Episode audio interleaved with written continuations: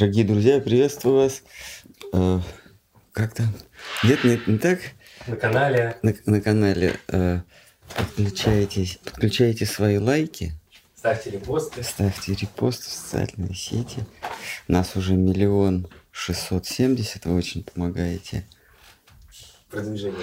Константину, а, там какой-то Константин у него, А, видимо, оператор или редактор.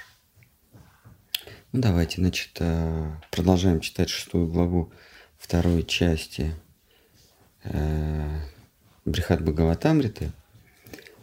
Э, Глава называется «Исполнение желаний». Текст два- э, 203. Как боги, что сошествуют в творимый мир, есть воплощение спутников Всевышнего в Вайкунтхе, так спутники его в Вайкунтхе – воплощение его приятелей в Галоке. И подобно небожителям они сошествуют на землю вместе с Вседержителем во всякий раз, когда он вознамерится забавам предаваться. А, мы это в прошлый раз э, обсуждали. А, эпицентр, самый центр всего действа в бытии находится в Галоке. Это земля, земля или об- э, область бытия, где Господь предается играм, э, где Он не скован не то что э, не то что законами писаний, но даже не скован собственным представлением о морали. И из этого, из этого эпицентра а, происходит, исходит волна или исходят волны, это эпицентр игры, и на определенном отдалении а, игра превращается в действие. Да, действие отличается от игры тем, что у игры нет последствий. Игра есть сама по себе самодостаточная, самодоста- самодостаточное понятие, самодостаточное явление. Тогда как действие – это нечто, связанное с причиной и с последствием. То есть это, э, эм, это явление, имеющее, э, это явление, вписывающееся в, в некую цепь, где есть причина, оно само и последствия. А, И вот эта область, где, где он, а, где его действия связаны только с причиной, но не имеет последствий, эта область называется Царство Божье или Вайкунха. В Царстве Божьем Господь а, также реагирует на внешние раздражители. А, то есть действие его, действие душ, действия частиц сознания а, влияют на, на то, как он будет поступать. И а, то есть он как бы реагирует, да. И следующее, с- следующее а, дистанции, следующее расстояние или квантовый скачок, там, где действие его уже воспринимается как хорошее или плохое. То есть сначала идет игра, потом идет действие, а потом идет а, добро и зло. Потому что в Царстве Божьем нет понятия добра и зла. а Господь Бог находится вне добра и зла. А, а Кришна, он вне, он выше Господа Бога, и он находится не то что вне добра и зла, он даже находится вне Бога. Он, он над Богом. Он антибог. Вот. а, И в область, которой, в которой присутствует так называемое добро и зло, ну, действия, которые мы можем охарактеризовать как, как хорошие, как плохие, а называется материальный мир. Это, это, это область, в которую мы сейчас, к сожалению, окунуты, и а, это область добра и зла, доб, а, двойственности. Здесь есть добро, зло, а, а, верх, низ, а, жизнь, смерть. Ну, в общем, при, присутствует такая дихотомия. У всего есть, у всего есть а, противоположность. В, в, в области игры а, противоположности не существует. Все абсолютно. А, и Господь Бог, Он, а, да, и вот эти вот переходы, они, как мы говорим часто, квантовые. То есть нет такого плавного перехода между Галокой, область игры, и Вайкунхой, а, область истины. А, игра, она включает в себя и истину, и ложь. Она, игра является, а, является синтезом двух, двух противоположностей, тезиса и антитезиса. Да, есть тезис – это истина, это Господь Бог. Антитезис – это Господь, ну, есть много истин, то есть есть абсолютная истина – это Господь Бог. А, я, как частичка сознания, тоже истина в своем мире, да, то есть я существую, а, а, я есть, я существую, это означает я истина. А вот то, что я наблюдаю, это ложное, то есть это искажение, это иллюзия. Все, что находится в пределах моей чувственной регистрации, звуки, запахи, это все, это все ложно, это все э, э, иллюзия. Да, не существует соленого вкуса, кислого вкуса, не существует зеленого цвета, красного цвета. Это все есть а, виды изменения а, некой истины, некой единой истины. Это виды изменения. А, не существует а, запахов э, хороших. Э, Калинди это подтвердит. Э, не существует э, э, тепла, холода, это все, это все нам видится, это все регистрирует наши органы восприятия, которые тоже есть, кстати, иллюзия. Я есть истина в моем мире, да, есть а вокруг меня это иллюзия. Есть абсолютная истина, а это а, Вишну, да, или, или Господь Бог. Вот. Это, это, это может быть Динамат. Вот.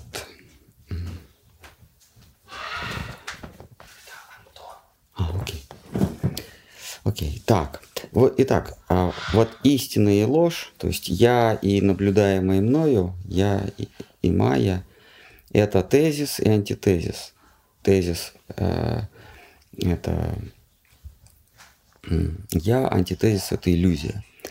Но существует, а, но существует а, некая надистина, можно так ее сказать, которая, у, у которой нет, прости, у которой нет антитезиса. Вот у Кришны нет антитезиса, то есть ему ничто не противостоит. Если истине Господу Богу противостоит э, хаос, противостоит беспорядок, своеволие, э, гордыни живых существ, то Кришне ничего не противостоит. Он, э, так же как истина вне добра и зла, он вне истины. Э, и вот э, вокруг него в этой игре участвуют а, его возлюбленные, его возлюбленные слуги, и он с ними не расстается никогда, и даже когда он предстает в облике своей ипостаси Господа Бога в царстве истины, они, его возлюбленные друзья, приятели, не сходят вместе с ним и предстают в виде, в виде небожителей, в виде каких-то богов, а, а, в виде сил света. И точно так же, когда он решает не видоизменяться, а прийти в своем подлинном облике в сотворенный мир, не в мир истины, а в сотворенный мир, они тоже сошествуют вместе с ним и э, в состоянии забыти, забытия они продолжают эту игру. Они не знают, что он Господь Бог, или э, и что происходит некая божественная лила. Они просто живут своей жизнью, как актеры, забывшие во время спектакля, актеры, забывшие, кто они там, дома. Вот они. Итак, продолжаем. Как воплощение Кришны не отлично от него, так воплощение обитателей Галоки не отличны от самих прообразов своих. Да? То есть, э, как Кришна есть, э, не отличен от себя играющего в мире истины, когда он играет, играет, э, притворяется Господом Богом. И, и собственно, является таковым. Ну, вот он начинает играть из себя ну, такой вот а мальчишка на галоке вдруг говорит, а давайте поиграем так, что я Господь Бог, а вы небожители. Они такие, ну давай. А, и вот они играют, и вот в этой игре происходит, появляется Вишну, как, как когда-то Махапрабху, помните, в доме у Шивасы Пандита они играли, что он восседает на троне, или что он воплощается варахой и так далее. Также и Кришна там в своей, в своей чудесной обители вдруг а, иногда начинает играть Господа Бога. Живущие в Галоке существа порой частично воплощаются, порой и полноценно. Подобно Кришне, существа в Галоке видоизменяют облик свой, согласно месту, времени и силе обстоятельств. Влекомые своим особым настроением, спутники Шри Кришны в сотворенный мир не сходят, следуя за Господом своим. Соединение спутников Шри Кришны с собственными воплощениями – в зримом мире в точности походят на его слияние с собственными ипостасями, бытующими вне обители его. Когда премудрые мужи вещают нам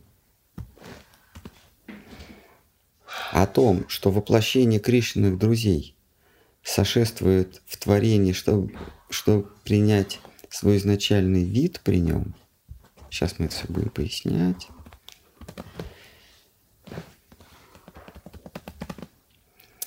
то означает лишь, что воплощение соединяется, что воплощения соединяются с прообразами их. Итак,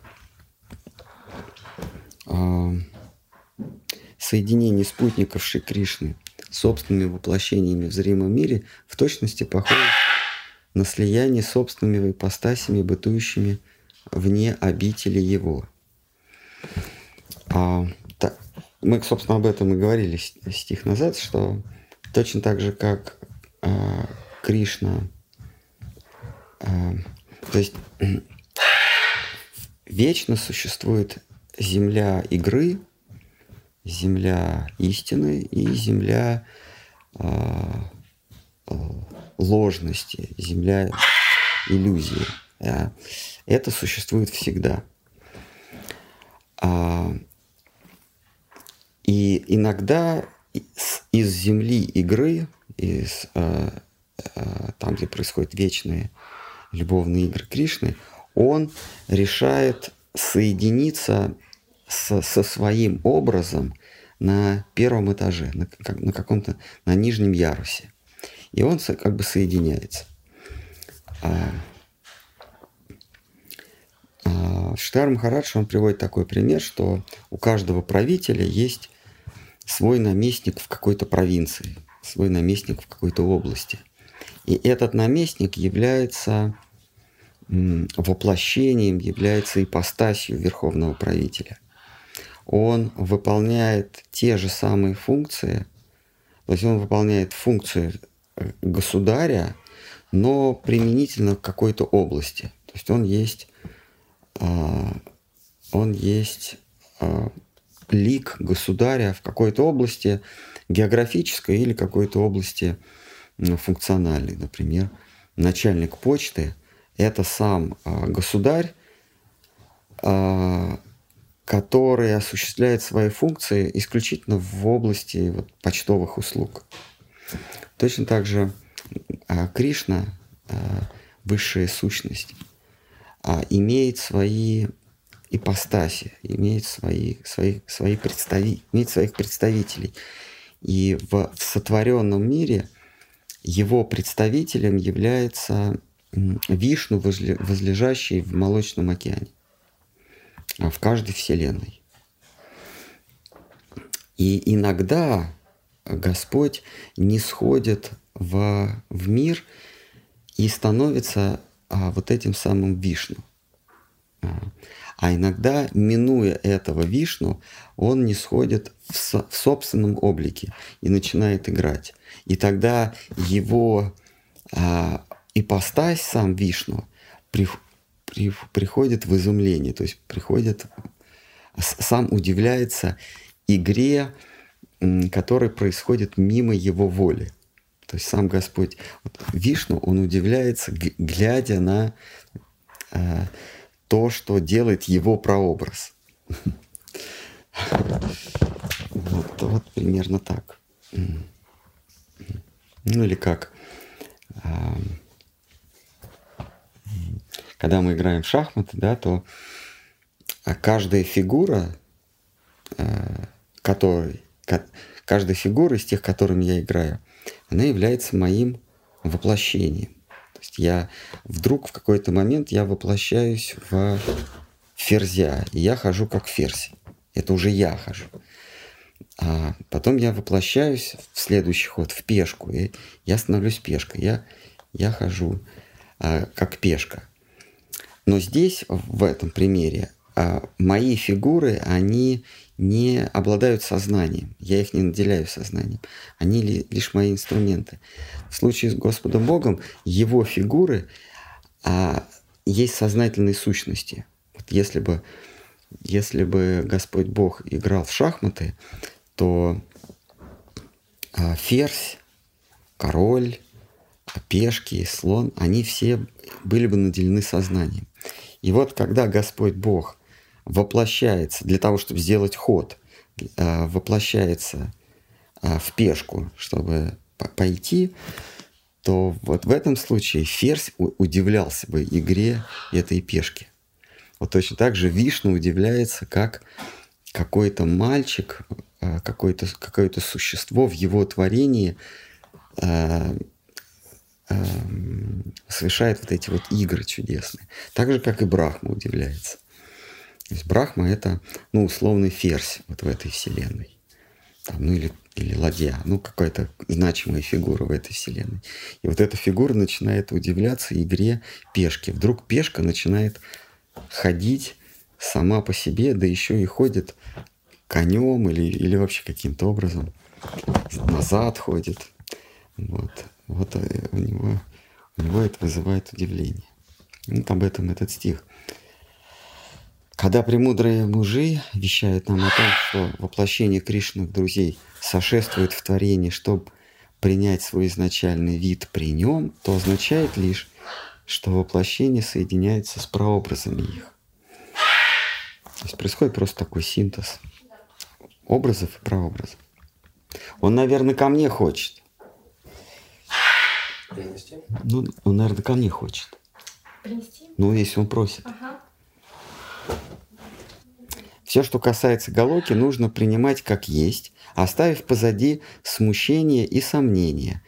А об этом лучше прочих поучал мудрец блаженный Народа в его сказании Нарда Панчаратри. Так, а значит, это, это ну, если немножко коснуться Нарда Панчаратри, Панчаратри, а, Нарда там говорит, что, что там, где заканчивается истина, нужно... А, мы, мы не имеем иного выбора, как двигаться с помощью веры. То есть с помощью разума и с помощью дисциплины а, мы можем, мы можем постичь истину. То есть постичь нечто, что есть всегда и что неизменно. Да, понятие истины – это то, что неизменно, то, что незыблемо.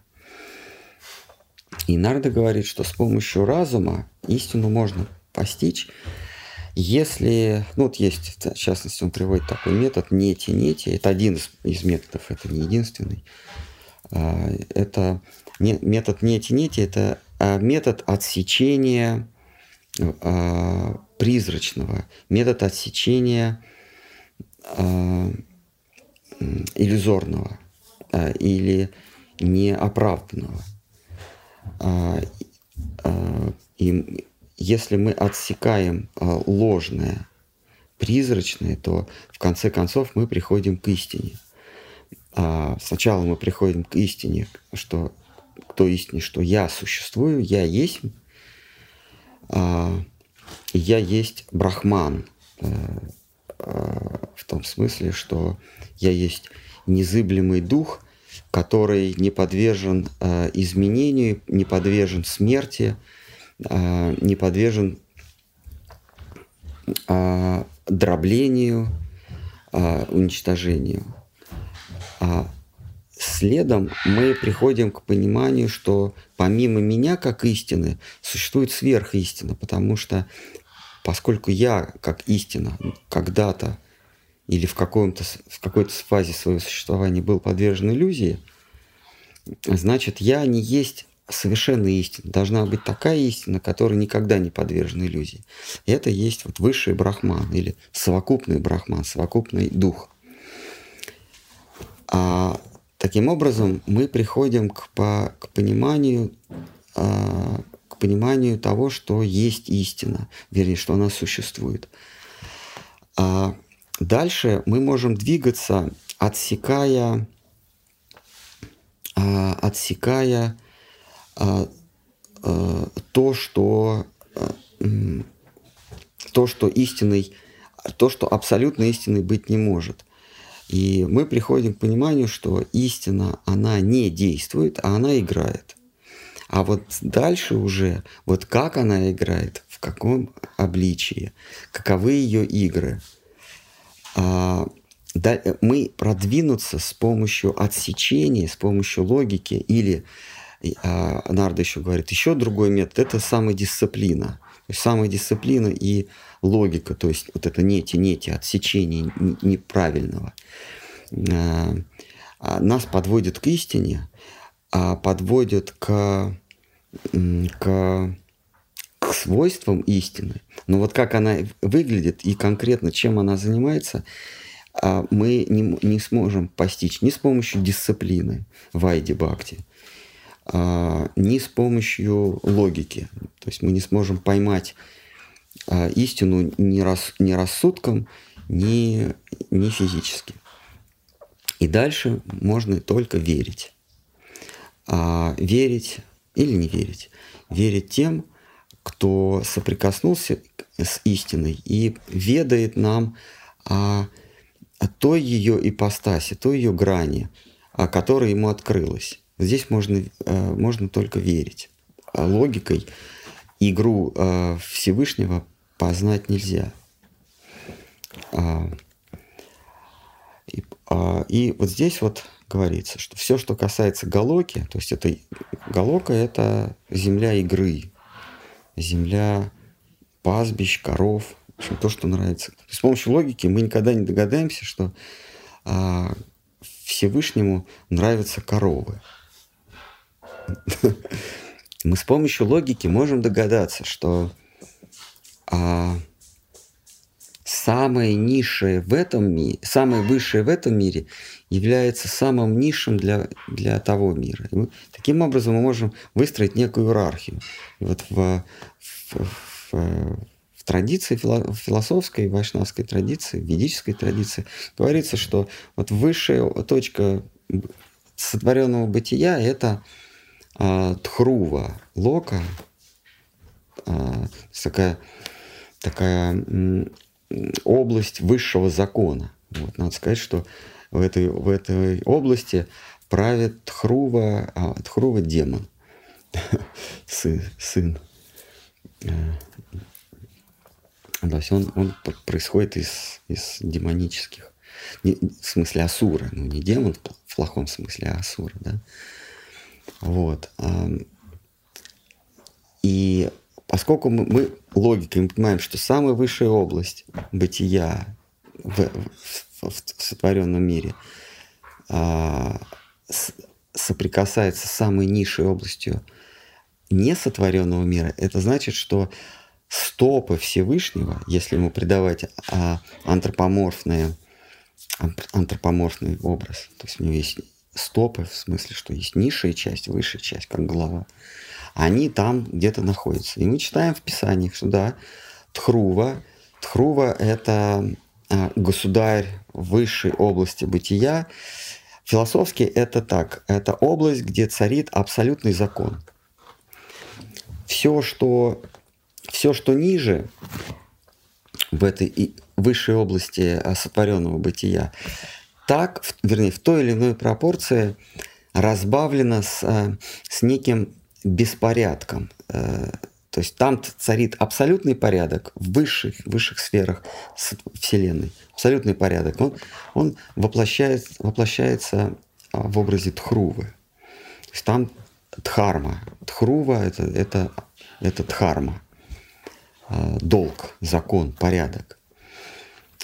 А дальше уже происходит такое разбавление. И вот на среднем уровне, который называется Земля, земной уровень, где мы с вами в нынешнем воплощении обитаем. здесь порядок и беспорядок э, э, в шахматном порядке, в таком так э, э, по перемешку находится. Здесь существует и беспорядок, и порядок. Дхарма борется с адхармой. А ниже находится область демонов или вот это э, преисподня, там беспорядок, э, э, беспорядка больше. А, вот там, там правит этот а, прохлада, тоже, надо сказать, демон. демон. Вот. А, и вот область, где высшая область сотворенного мира, где царит абсолютный порядок, совершенный порядок, это низшая область мира, мира Господа Бога. Вот мы логикой это можем понять, и это мы находим подтверждение в священных писаниях. А область а, Всевышнего, а, Царство Божье, там, там царит порядок, там, там никаких, нет никаких мыслей об отклонении. Там его, а, его служители поют ему вечную славу и служат ему с благоговением и с сердечным рвением. А это мы с помощью здравого смысла можем, можем понять. Но при этом мы все равно не можем понять, а вот как украшен его, скажем, золотой убор. Мы понимаем, что область э, Царства Божьего – это область величия. То есть там не просто порядок царит, а порядок в скромной хижине отшельника, а это э, порядок царственного величия. А, у него есть знаки величия, у него а, престол украшенный драгоценными каменями, все, все в золоте. А, и вообще он сияет величием, роскошью и благолепием. А насчет деталей мы тоже не можем точно быть уверены, но если какой-нибудь сверхразум будет по полочкам все это разбирать, то он, конечно, увидит, каким, как должен выглядеть Господь Бог.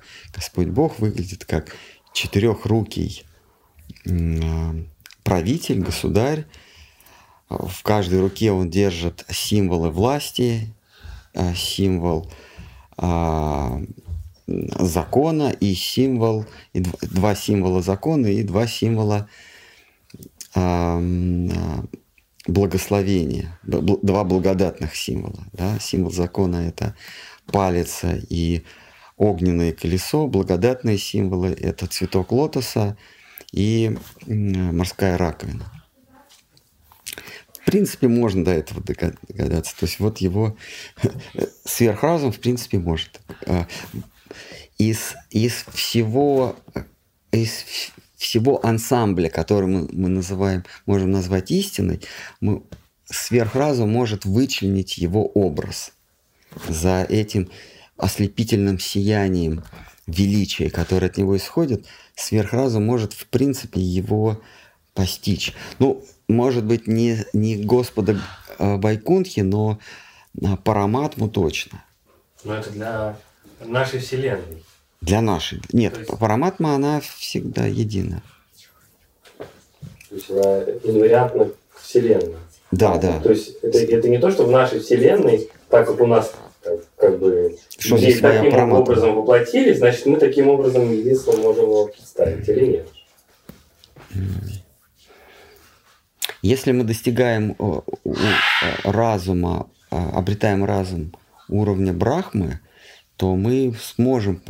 А Брахма – это живое существо. Вот с его четырехъядерным процессором в голове. Ну, разная же Брахма. Да, но вот Брахма может постичь а, Вишну, ну, образ Вишну может постичь. И в каждой вселенной свой Брахма а, перед сотворением Вселенной постигает Вишну. То есть Вишну ему открывается, у него свой метод, конечно. Этот метод называется тапа, ну или по-нашему дисциплина. А логикой он не сможет.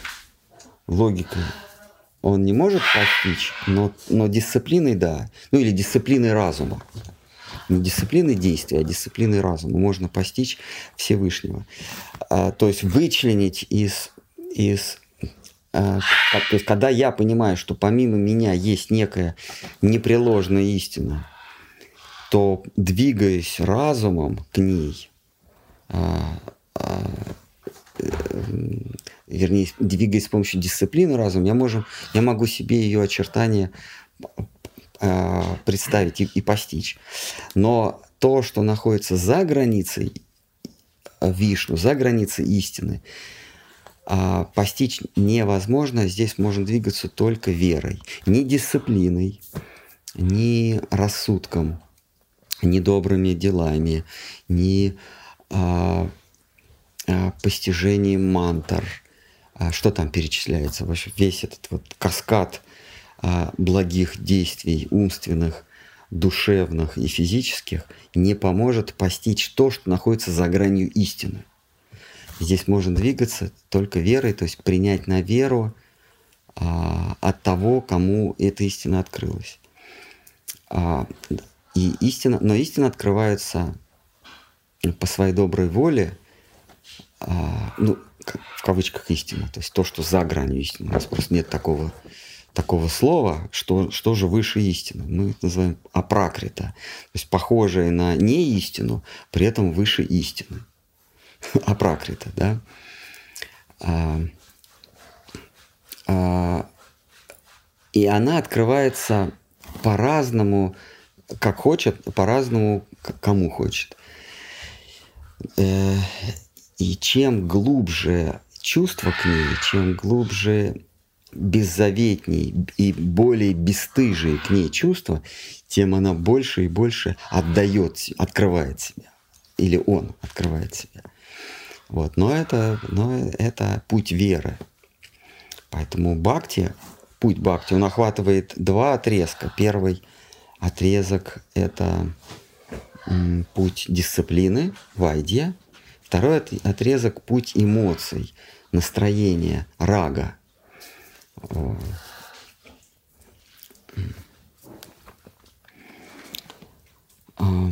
Итак, еще раз прочтем, да. Все, что касается Галоки, нужно принимать как есть, оставив позади смущение и сомнения.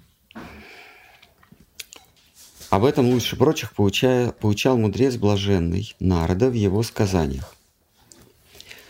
А о жители Мадхуры, слушайте мой сказ, что волю Ши Кришны нынче вам вещаю. Сказ о жизни в чудном том краю. Всяк до единого из миллионов пастухов, детей, подростков и мужей семейных полагает, что он Кришне более других дороже. Это он ко мне, что ли? Да? Коридоре. Сыр требует. Да, уже три раза дали. И это значит, что он Лору хочет накормить. Значит, еще надо, да? Да, хорошо. То есть он не, не от э, преданности, не от привязанности ко мне сюда пришел, а чтобы сыра поесть, получается. К вам он не тянется. Всяк до единого из миллионов пастухов, детей, подростков и мужей семейных полагает, что он Кришне более других дороже. Помыслы Шри Кришны в поведении с близкими чисты настолько, сколь чисты и помыслы по отношению к, э, что их по отношению к Кришне.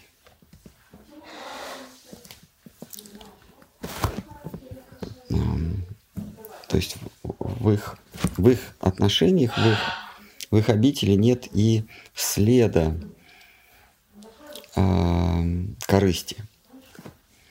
Но никогда никто из них не присыщен, но никогда ни- никто из них присыщен не бывает. Их любовь неутолимой жаждой бушует в сердце, от которой нарождается смирение, прирастающее каждый Божий миг.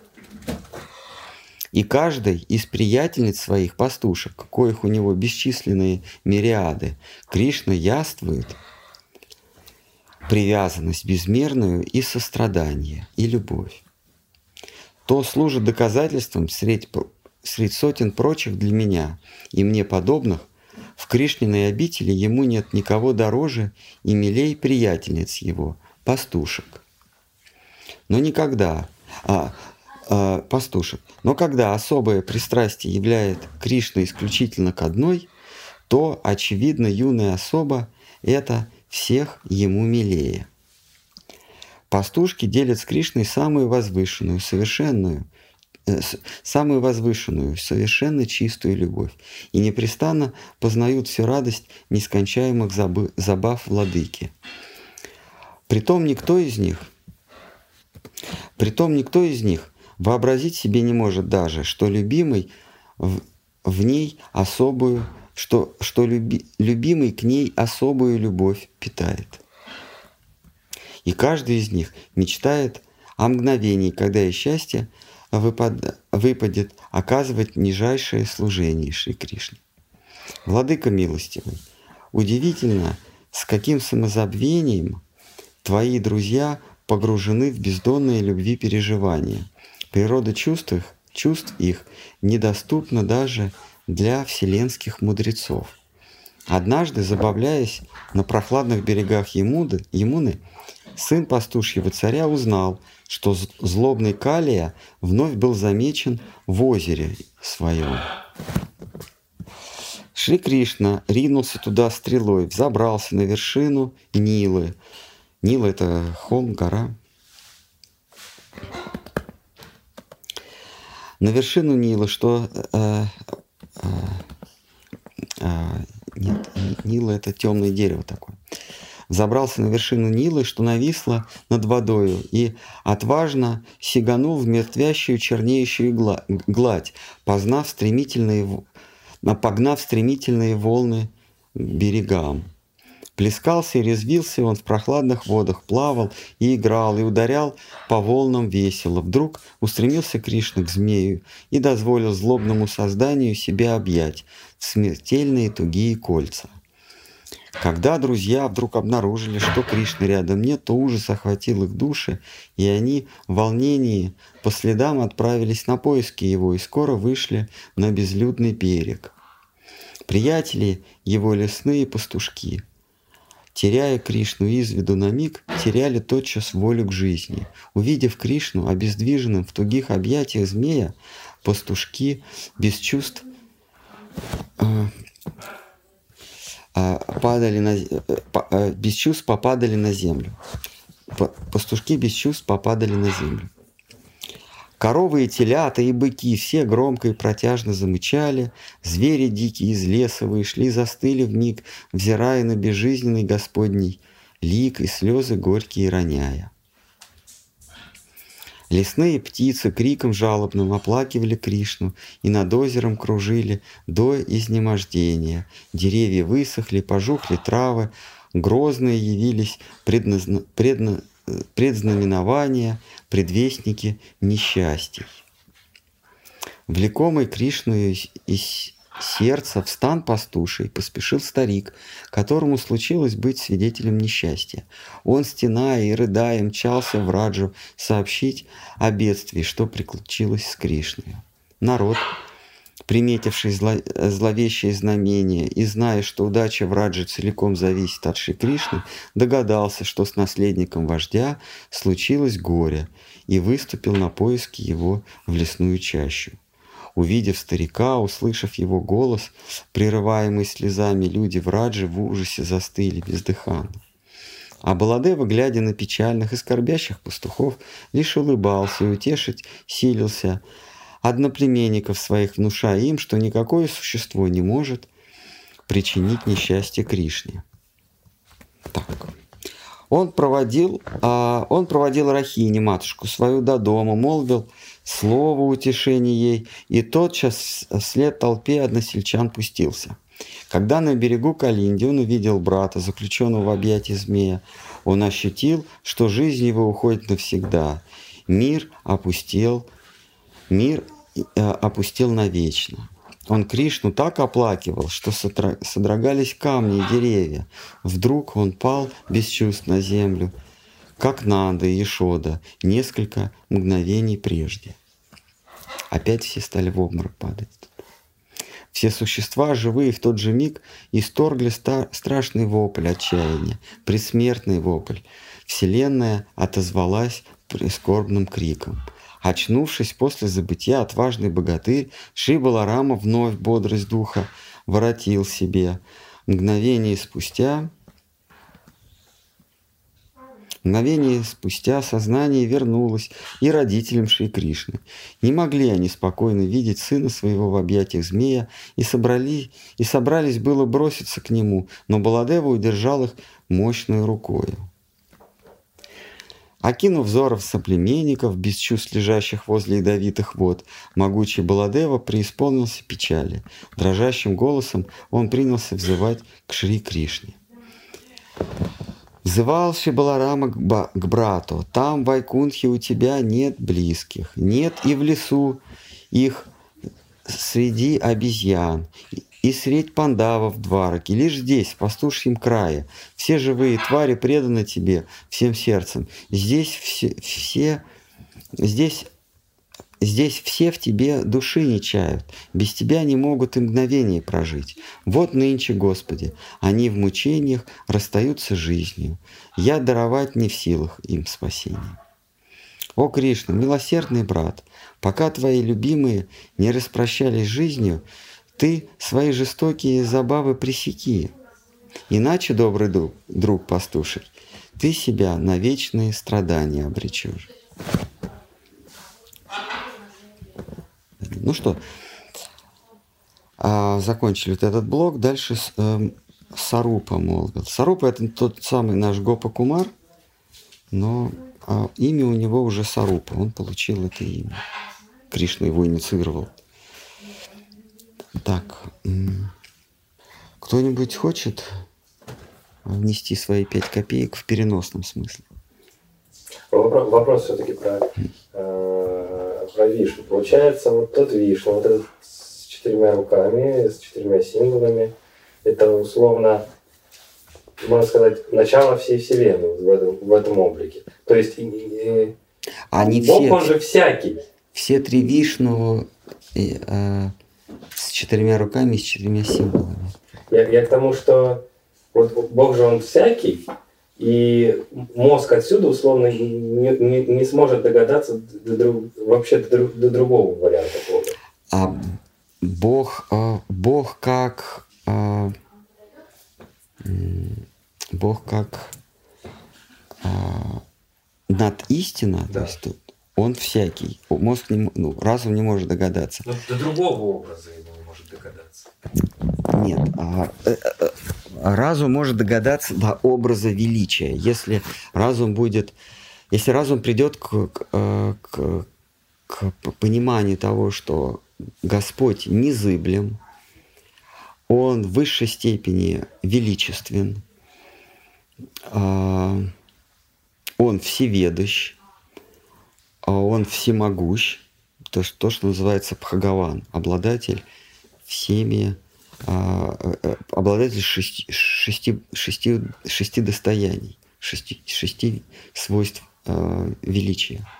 Он благ, он благ, Господь благ, а, то образ его он может себе выстроить. И этот образ будет а, Господь Бог а, о четырех руках, держащий четыре символа, с, э, значит, с богиней удачи на груди и так далее. Вот то, что нам рисует. Э, то, что, то, что святые рисуют, как, как выглядит Господь Бог. Если мы берем какой-то один, э, если разум доходит до какого-то одного свойства Всевышнего, ну, например, а, мусульманство, мусульманство утверждает, что Господь Бог велик. А, это главная его ипостась. И, и дальше они уже не, смог, не могут а, рисовать его образ, и он, он, кстати, запрещен Потому что из понимания того, что он велик, его образ не, не, вырис, не, не сможет быть вырисован. А чем больше мы понимаем его шести необходимых э, достояний, тем больше и больше силуэт Всевышнего вырисовывается. когда мы понимаем, что у него шесть достояний, то мы вырисовываем вот облик, облик Вседержителя Вишну, а, а истина э, в собственном образе. И на этом разум а, а, заканчивается, и дальше начинается преданность.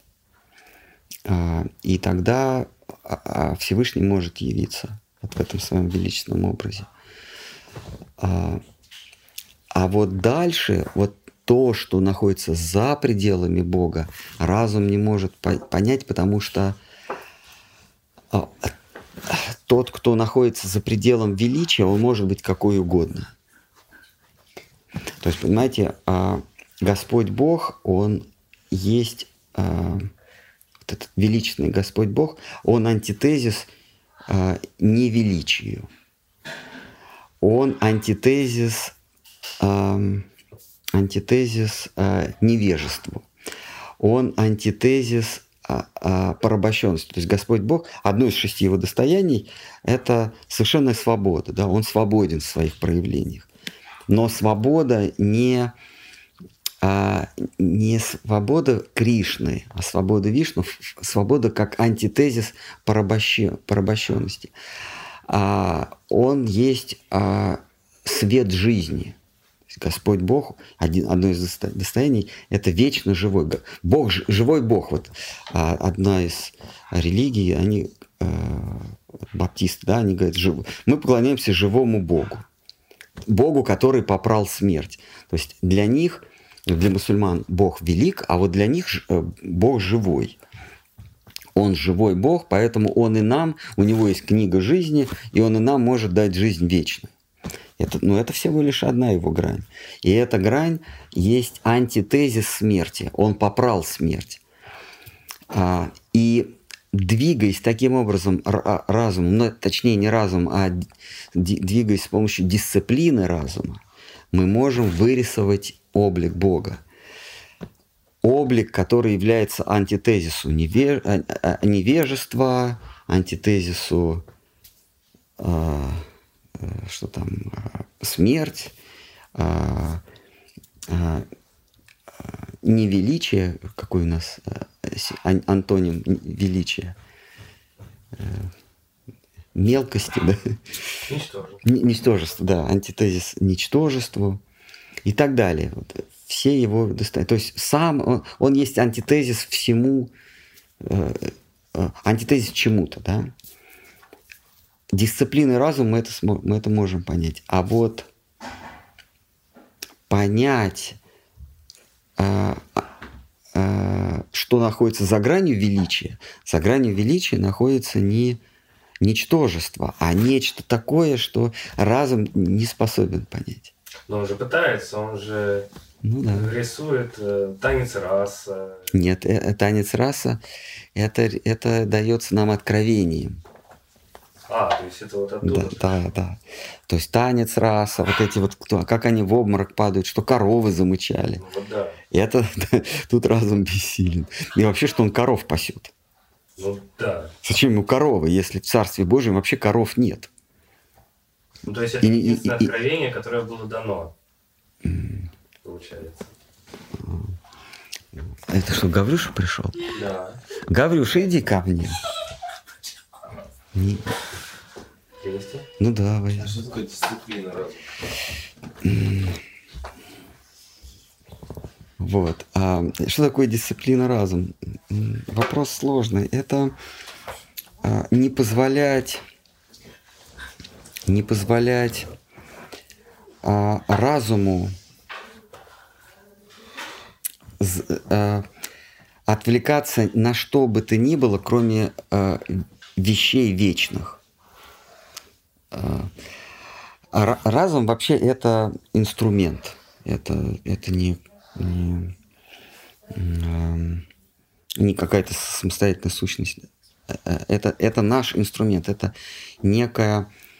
Ну вот как, как вот э, есть у атома есть ядро, и первый э, уровень, электронный уровень, это вот некая такая область, область э, дребезжания, нек, перв, называется первый энергетический уровень, самый низкий энергетический уровень. То есть там самая, самая большая э, плотность. Вот разум – это первый энергетический уровень вокруг меня как, со, как частица сознания.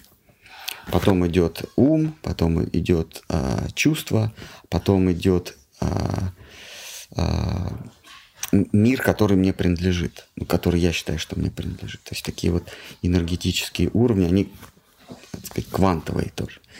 Вот. Вот разум это мой, а, мой инструмент.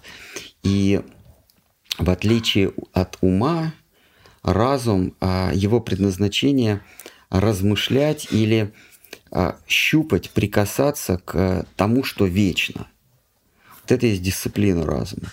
Если разум начинает а, а, обрабатывать а, не вечные сущности, не, ве, не вечные вещи, то а, он, он становится idol, как это, праздным, праздным. То есть он, а, это у вас хороший инструмент, но вы им а? Вот, да, он работает впустую. Ну, у вас какой-нибудь мега-супер-пупер компьютер, а вы э, э, играете в Тетрис. Примерно так. Вот. вот это дисциплина разума. А разуму не дозволять заниматься ничем, кроме э, вещей э, вечных.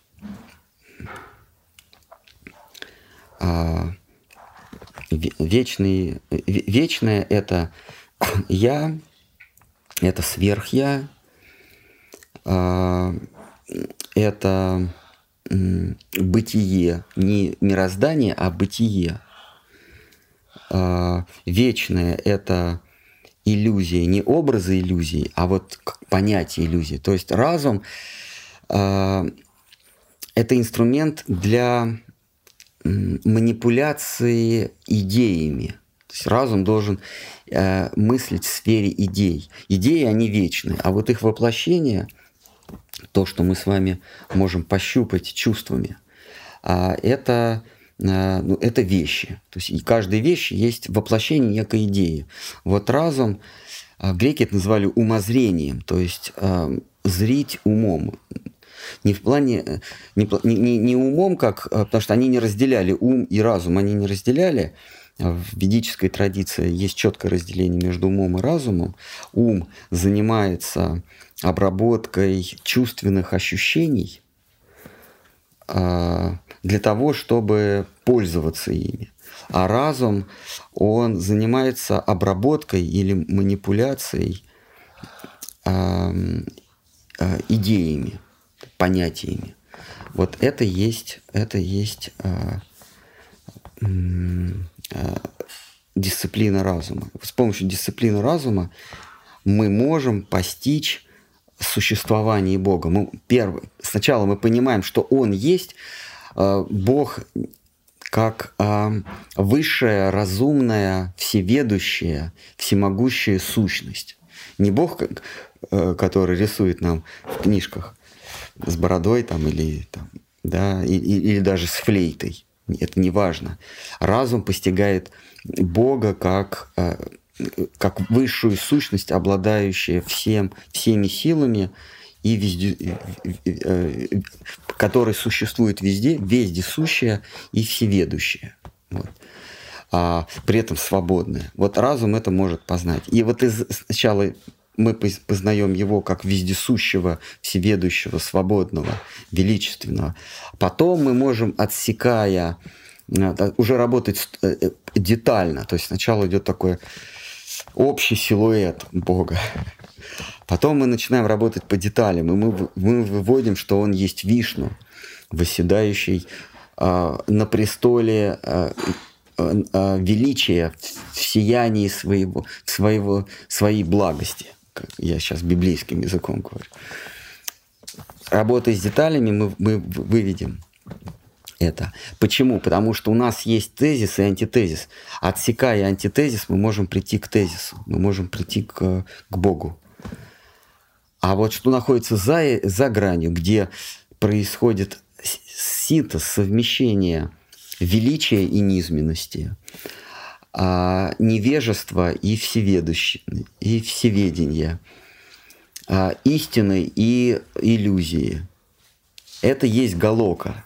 Мы можем постичь, что она есть, а, но какая она, мы можем только на веру принять.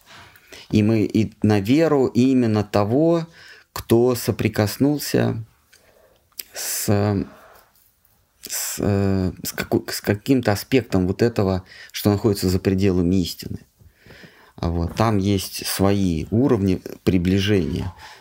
Э, первый, второй, третий, четвертый и пятый. А, они э, градуируются по интенсивности ощущений. То есть там настолько, настолько э, существа бескожие, что просто пропажа Кришны на одно мгновение вызывает у них шок, э, граничащий с безумием и, ну, в общем, э, впадение в кому. А вы говорите, что да, чувство преданного туда направлено, туда за грань. Ну, в общем, да. Ну, как бы, а как если он не знает, ну, то есть, ну, как бы гипотетически, как чувство можно гипотетически направить туда? А, он дает это. Э, Бхакти э, Джайте Бхактя. Тот, кто обладает такими же чувствами уже, как он их получил, непонятно. Он может это передать, каким-то образом заставить нас вибрировать на той же частоте, на которой вибрирует его сердце преданность а, порождает преданность. То есть преданность не может родиться из разума, из а, чувств а, наших вот физических чувств. А, не с помощью каких-то манипуляций не может родиться преданность. Она может быть посеяна в наше сердце тем, у кого она уже есть. Это один из вообще ключевых постулатов аксиом науки о бхакти. А бхакти э, не может быть порождено ничем, кроме бхакти. Преданность и любовь может быть порождена только любовью. Так же, как Шткар Махарадж говорит, так же, как мертвое не может породить живое, так же живое или разумное не может породить любовь. А, это он в главе, в субъективной эволюции, в главе а, фосsil, гипноз, как-то ископаемый гипноз и субъект. По-моему, первая глава. Вот.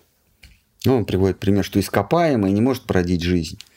Ученые утверждают, что мертвая материя породила жизнь. Потом жизнь, значит, как-то там бурлила, схватила палку и стала разумной.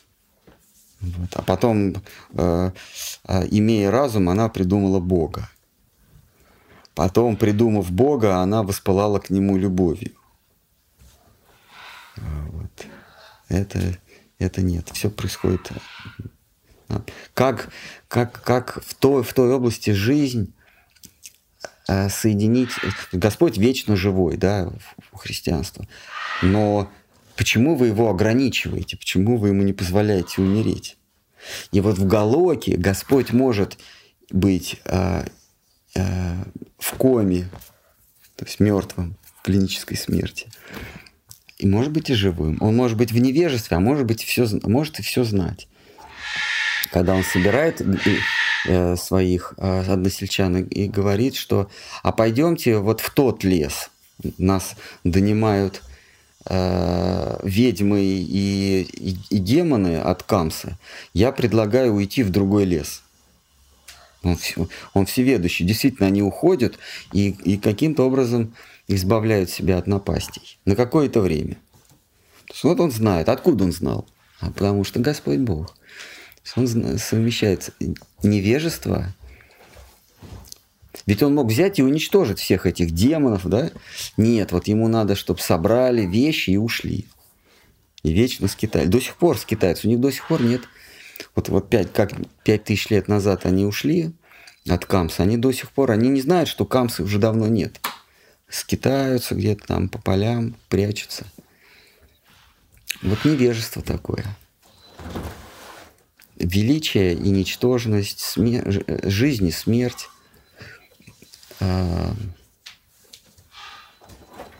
знание и невежество, свобода и рабство. Он говорит, я раб своих преданных, раб своих рабов. Так, ну что, может кто-то хочет махнуть на все рукой в переносном смысле? Или распушить хвост хочет, может кто-то. Не в переносном, а не, не, в, не в прямом переносном смысле. Может, откуда он, у нас хвосты? Махарадж, а зачем там э, в той сфере вообще нужно какое-то поклонение или жертвоприношение? А в, а в какой? В какой? Ну, вот, Уточните, пожалуйста. Помните там истории, когда Кришна воровал масло, у тех, кто, э, когда подношения там готовили, помните, и он воровал масло, не давал, поднош... Э, не давал жертвоприношения производить тоже образом. Э, это же там происходит? Да, он, он, он неправедный, потому что в Писании сказано, вот в частности в Гите Кришна говорит, я создал а, живых существ, ну косвенно, да, потому что Брахма создал, но идею Брахме подкинул он. Вот, поэтому Кришна говорит, собственно, я автор, а, автор сценария, а режиссер Брахма. А, и я в моем сценарии, я создал такое количество, такое разнообразие э, форм для одинаковых э, частиц сознания, для одинаковых душ, я придумал, что у них будут разные формы. А, и закон общежития вот этих разных форм я учредил такой. А, нужно сотрудничать. То есть, а, я не помню, в каком стихе в Гите он говорит, закон взаимоуважения, что-то такое, взаимосотрудничество, что-то он такое произносит. То есть Вселенная не распадется, пока живые существа относятся друг, друг к другу э, по-хорошему. Э, то есть эксплуатир... если ты эксплуатируешь кого-то, ты должен взамен что-то дать. А, и вот он говорит, что боги с моего э, дозволения посылают э, дожди, урожай, светит солнце, благодаря мне светит солнце, ходит туда-сюда. Если бы оно все время светило, то оно все, все бы выжгло. Если бы оно не светило, все бы зачахло. Поэтому я сменяю солнце... Э, э, в Бхагаватам говорит, что я сменяю э, ход э, э, Луны и Солнца. То есть э, Луна для, для роста, а, а Солнце для жизни, как так там говорится, что я учредил вот этот порядок, Луна и Солнце ходят по кругу, а никогда такого нет, что Солнце там заснет. То есть я учреждаю закон взаимосотрудничества. А, и в этом, в этом сотрудничестве... Мы вам, мы вам там не мешаем, извините? Так, вот. А, вот он говорит, я учреждаю этот закон взаимосотрудничества. При этом в его мире он этот закон нарушает. То согласно этому закону человек должен а, человек должен воздавать дань богам, приносить жертву богам э, Индре. Индр посылает нам дожди, э, урожай, или там что, что, он, что в его сфере ответственности. А люди часть этого урожая должны в уме предлагать ему, совершать жертвоприношение, выжигать Э, выжигать это зерно, масло бросать в огонь. Это такой символ благодарности небесам за то, что они посылают нам благоденствие. Э, и в Гите он говорит, от богов рождается что-то там, а, от, от урожая рождается еда, а едой сыты люди, а люди благодарят богов, боги счастливы и так далее. И такое, такое происходит взаимосотрудничество. Но при этом там в Галоке он, он своим односельчанам говорит, не, поклоняться не надо никакому Индре, вы чего? Какое сотрудничество? Вот возьмите то, что вы для богов приготовили, и высыпьте это все на холм. Потому что э, вы удобрите, зачем сжигать? Можно удо- э, в качестве удобрения использовать вот этот рис, земля станет плодородной, коровки, и, и, э, травка вырастет сочной, коровки поедят и дадут нам молоко. Причем тут боги? Зачем вот эта вот сложная логистическая цепочка? Он это Кришна все объясняет. И, и, э, фактически атеизм им дает. Да, да, да, такой атеизм. Какие боги? Вы чего? Надо, надо удобрять землю. И они соглашаются. То есть он сам нарушает то, что он э, приводит в качестве закона. Он и, и э, он э, там тезис и, и антитезис соединяются. Так, еще, может быть, какие? А вот когда животные едят друг друга, то это сотрудничество? Да. Да, серьезно? Да. А, они едят друг друга, они тем самым баланс в природе поддерживают. Хорошо, а почему тогда человеку не, лучше не убивать животных? У человека дхарма отличается от животного то, что животному Господь Бог в облике параматмы сам диктует, как себя вести. Медведь, он знает, когда съесть э, тушканчика, а когда съесть мед. Когда пойти по ягоды и, или, или съесть забродивших э, яблок или грибов. Он это знает.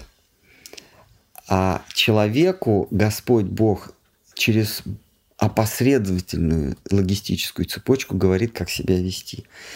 Человеку Господь Бог говорит не из сердца, а через Писание. И в Писании говорится, как, как себя надо вести, чтобы жить благополучно. Чтобы ты благополучно жил в, в граде о девяти вратах, это вот наше тело, ты не должен причинять э, зла живым существам.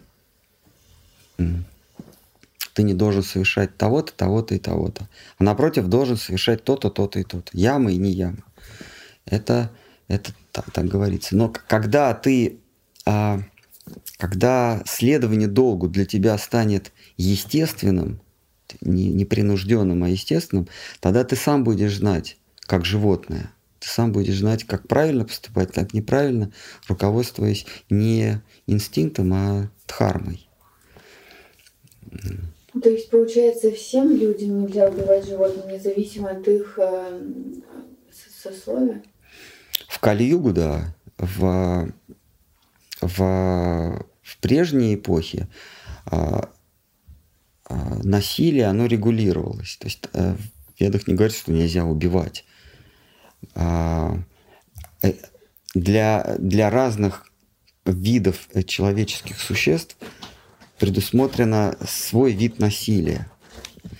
Царь может убивать э, животных, но на охоте. Э, то есть он может пойти охотиться, это ему дозволено. А брахман может убивать жертвенных животных. Не на охоте, а на, э, на арене жертвоприношения. Там э, жертвенного козла или, или э, коня нет, а это царская раджасу, и вот коня может царь убить в качестве жертвоприношения. Вот. Ну... Брахмана, Брахман дозволялось убивать животных.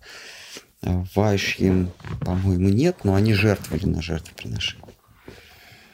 А в Кали-Югу, в котором мы сейчас, век, в котором мы сейчас с вами живем, а, люди становятся шудрами, и им жертвоприношение запрещается вообще, связанные с насилием. И охота в том числе, э, и вообще убийство животных. Сейчас понятно. А вот э, в прошлом, почему вот жертвенное животное, но им же это же больно было? А, это регулировалось все. Э, это, это, душа этого животного получала более высокое рождение. А, э, это была,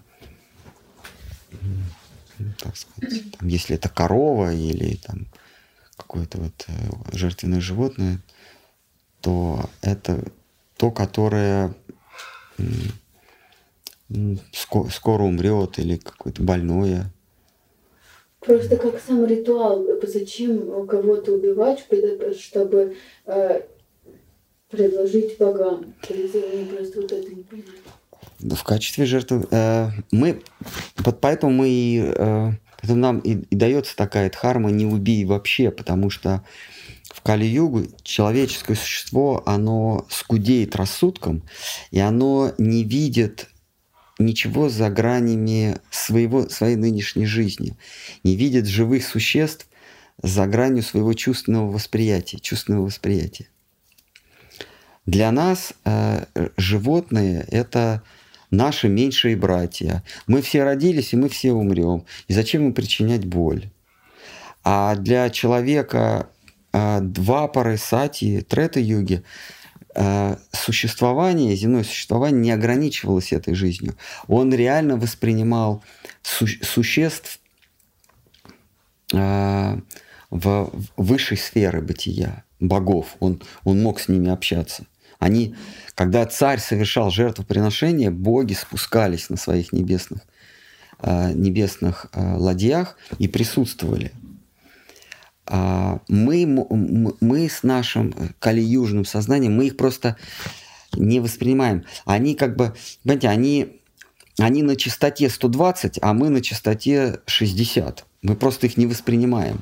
Так же, как мы с вами не воспринимаем а, духов, привидений, не воспринимаем а, оборотней.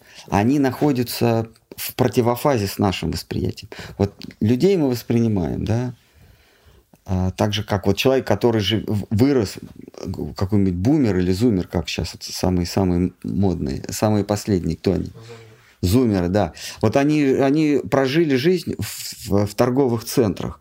Они не понимают, что есть э, тайга, там, я не знаю, или пустыня, где дикие звери по, бегают. Они думают, что звери это те, кто на экранах э, магазинов, бутиков. Они видят там как, как какие-то картинки. Они думают, вот, вот дикие звери. И вообще, они живут э, в каких-то в какой-то искусственной атмосфере. Как человек, который там, в Москва-Сити. Он может вообще не, не выходя на, на улицу прожить там всю жизнь. Вот точно так же человеческое существо Кали-юги, он живет вот в этих, в, э, в своем узком восприятии, он не видит существ более высоких и более низких, ну или, так сказать, более сторонних. Ни духов, ни привидений, ни оборотней мы с вами не воспринимаем.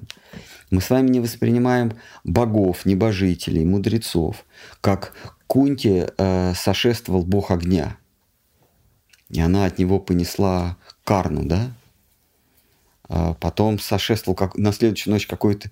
Ей, ей один мудрец за какую-то услугу, что она его по накормила, да, он ей дал мантру, с помощью которой можно вызывать любого небожителя, подставив имя этого небожителя. Вот там какая-то мантра, и она так раз... От Бога Солнца, да раз она, она подставляет слово, вот, вот текст мантры, а слово, и имя, имя э, Бога Солнца подставила, и к ней в сумерки Господь Бог, э, Солнце явился, а, она говорит, а что, собственно, что вызывал? Она говорит, да нет, просто так из любопытства. Она говорит, не-не-не, нет. Что значит? А, а, вызвала, значит, я тебя должен поматросить и бросить. Ну, хотя бы матросить. Она говорит, а как-то... Не-не-не, нельзя. Вызывали? Драку заказывали? Нет. Не волнует, оплачено. Вот. И на второй раз она вызвала ветра, э, бога ветра, да, и явился Ваю и зачал Пхиму. А потом э, Потом... Э, э, а, не, сначала Юдхиштхиру зачал какой-то тоже бог. Наверное, Ямарадж, скорее всего. Ну, в общем, она вызвала этих богов. А, они могли общаться с ними. А существа той эпохи могли общаться с высшими и низшими существами. Мы не можем общаться. Для нас – а Ваю – это ветерок подул. Ну, Ваю вряд ли, ну, например, вот этих его, его э, сыновей, его, его слуг, э, их зовут Вераты. Они, Марута, вернее, их 49 мы их воспринимаем как ветерки. Вот ветерок подул, мы думаем, это одно атмосферное явление совместилось с другим атмосферным явлением. Какое-то там давление поменялось, и мы говорим, вот это ветер. А это реально какой-то марут мимо прошел. Но мы в кали-южном сознании не воспринимаем. Мы их воспринимаем как мгновение ветра.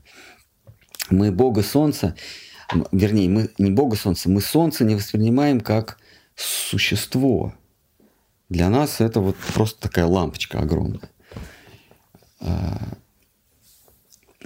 и в, те, в той парадигме, в том сознании, в том мировоззрении для, ни, для них убийство жертвенное убийство животного не было предусудительным. Наоборот, было предусудительным, если царь взошел на престол и не совершил животное жертвоприношение. Это плохо. Они жили в другой, их вселенной шире, в их вселенной боги, простые небожители, ангелы, э, апсары, девы небесные, э, пешачи, духи всякие, да. Для них вселенной шире. Для нас вселенная это э, тушканчики, Фейгин. это Марк Фейген, да, ну и другие животные. Для нас, для нас вот она узкая вселенная. Так же, как для зумера Вселенная – это супермаркет. Он, он не знает, что там происходит за, за границей. Он думает, что улица – это такая комната, где нет интернета. Без, э, это комната без потолка, где нет интернета. А может быть и есть уже. Вот для него и для нас тоже. Вселенная – это люди э, э, э, и, и то, что в зоопарке. И земля для нас это, это какие-то камни, это песок, какие-то речки. А, просто каменная глыба, которая летит со скоростью 90 миллионов километров в секунду или в час вокруг центра галактики. Какой-то там. Вот для нас, для нас это земля. А для тех существ, существ с сознанием брахмана или э, существ с сознанием э, прошлых эпох, для них Земля – это живое существо, гея или го. Гея, как у грека, греки называли гея, э, ведические, в ведической традиции это, это го или пхуми. Это живое существо. Она по-разному рисовалась в виде коровы. И вот в, в этой вот в этой общности, в этом общежитии вселенском принести жертву, жертву а, тем, кто находится на, на эфирном уровне, не то, что не возбраняется, а положено для благополучия.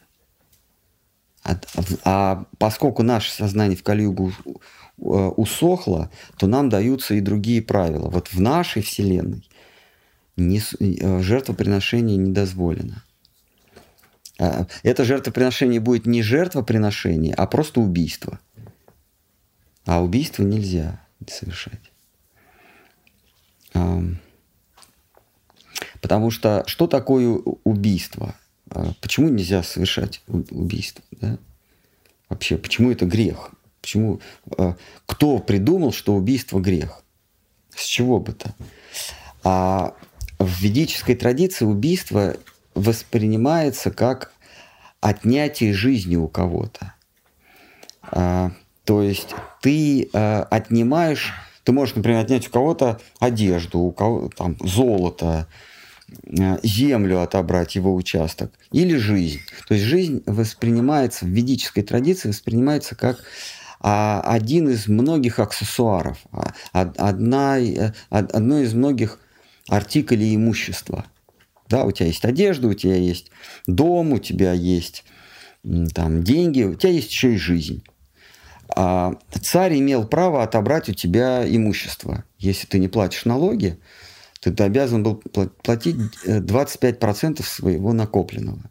Так вот в ведическом обществе четверть должен был отдать царю. Взамен он тебя оберегал, и давал какие-то социальные гарантии. Например, если у тебя умирал кормилец, он, царь тебя брал на, на обеспечение. Если ты оказывался сиротой, тебя, тебя обеспечивал царь. Но он брал четверть у, у тех, кто может себе это позволить. А поскольку жизнь э, относилась к еще к одному артиклю имущества, еще к одному пункту имущества, да, э, то и жизнь он тоже мог забрать но не за то, что ты налог не платишь, а за, за что-то другое. Например, за то, что ты покусился на чье-то имущество, если ты поджег что-то, если ты убил брахмана, если ты еще... Там есть, я всего не помню, в законах Ману это есть. То есть были такие пункты, за которые царь имел право забрать имущество и, и регулировалось какое имущество.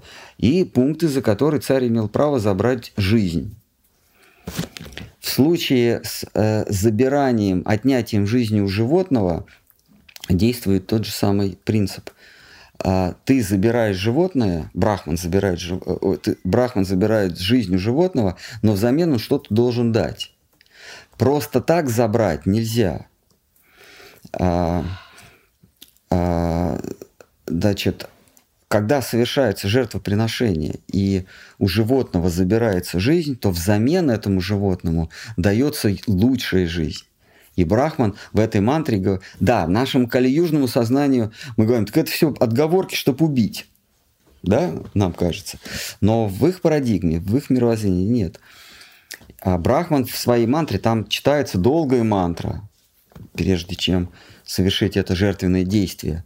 Брахман говорит, я у тебя, извини, пожалуйста, я у тебя сейчас заберу жизнь, другого у тебя ничего нет, потому что у тебя нет ни одежды, ни, ни, ни дома, ни семьи, ну, в смысле, ни дома, ни имущества, но я у тебя заберу жизнь, но я тебе обещаю, взамен за эту негодную жизнь ты получишь более высокую, и корова или какое-то животное, а, отдавшая жизнь на алтаре, на жертвенном алтаре, получала человеческую жизнь взамен. Но для этого брахман должен быть квалифицирован.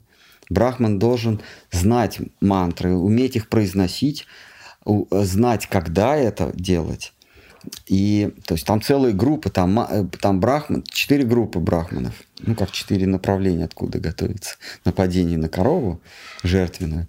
Значит, сидит хор э, брахманов, которые поют. Сидит надзирающий, то есть тот, кто следит за правильностью выполнения. Тот, кто совершает акт жертвы, жертвы и тот, кто возжигает огонь. Там обязательно должен быть, э, э, должен присутствовать жертвенный огонь. Огонь как язык вишну.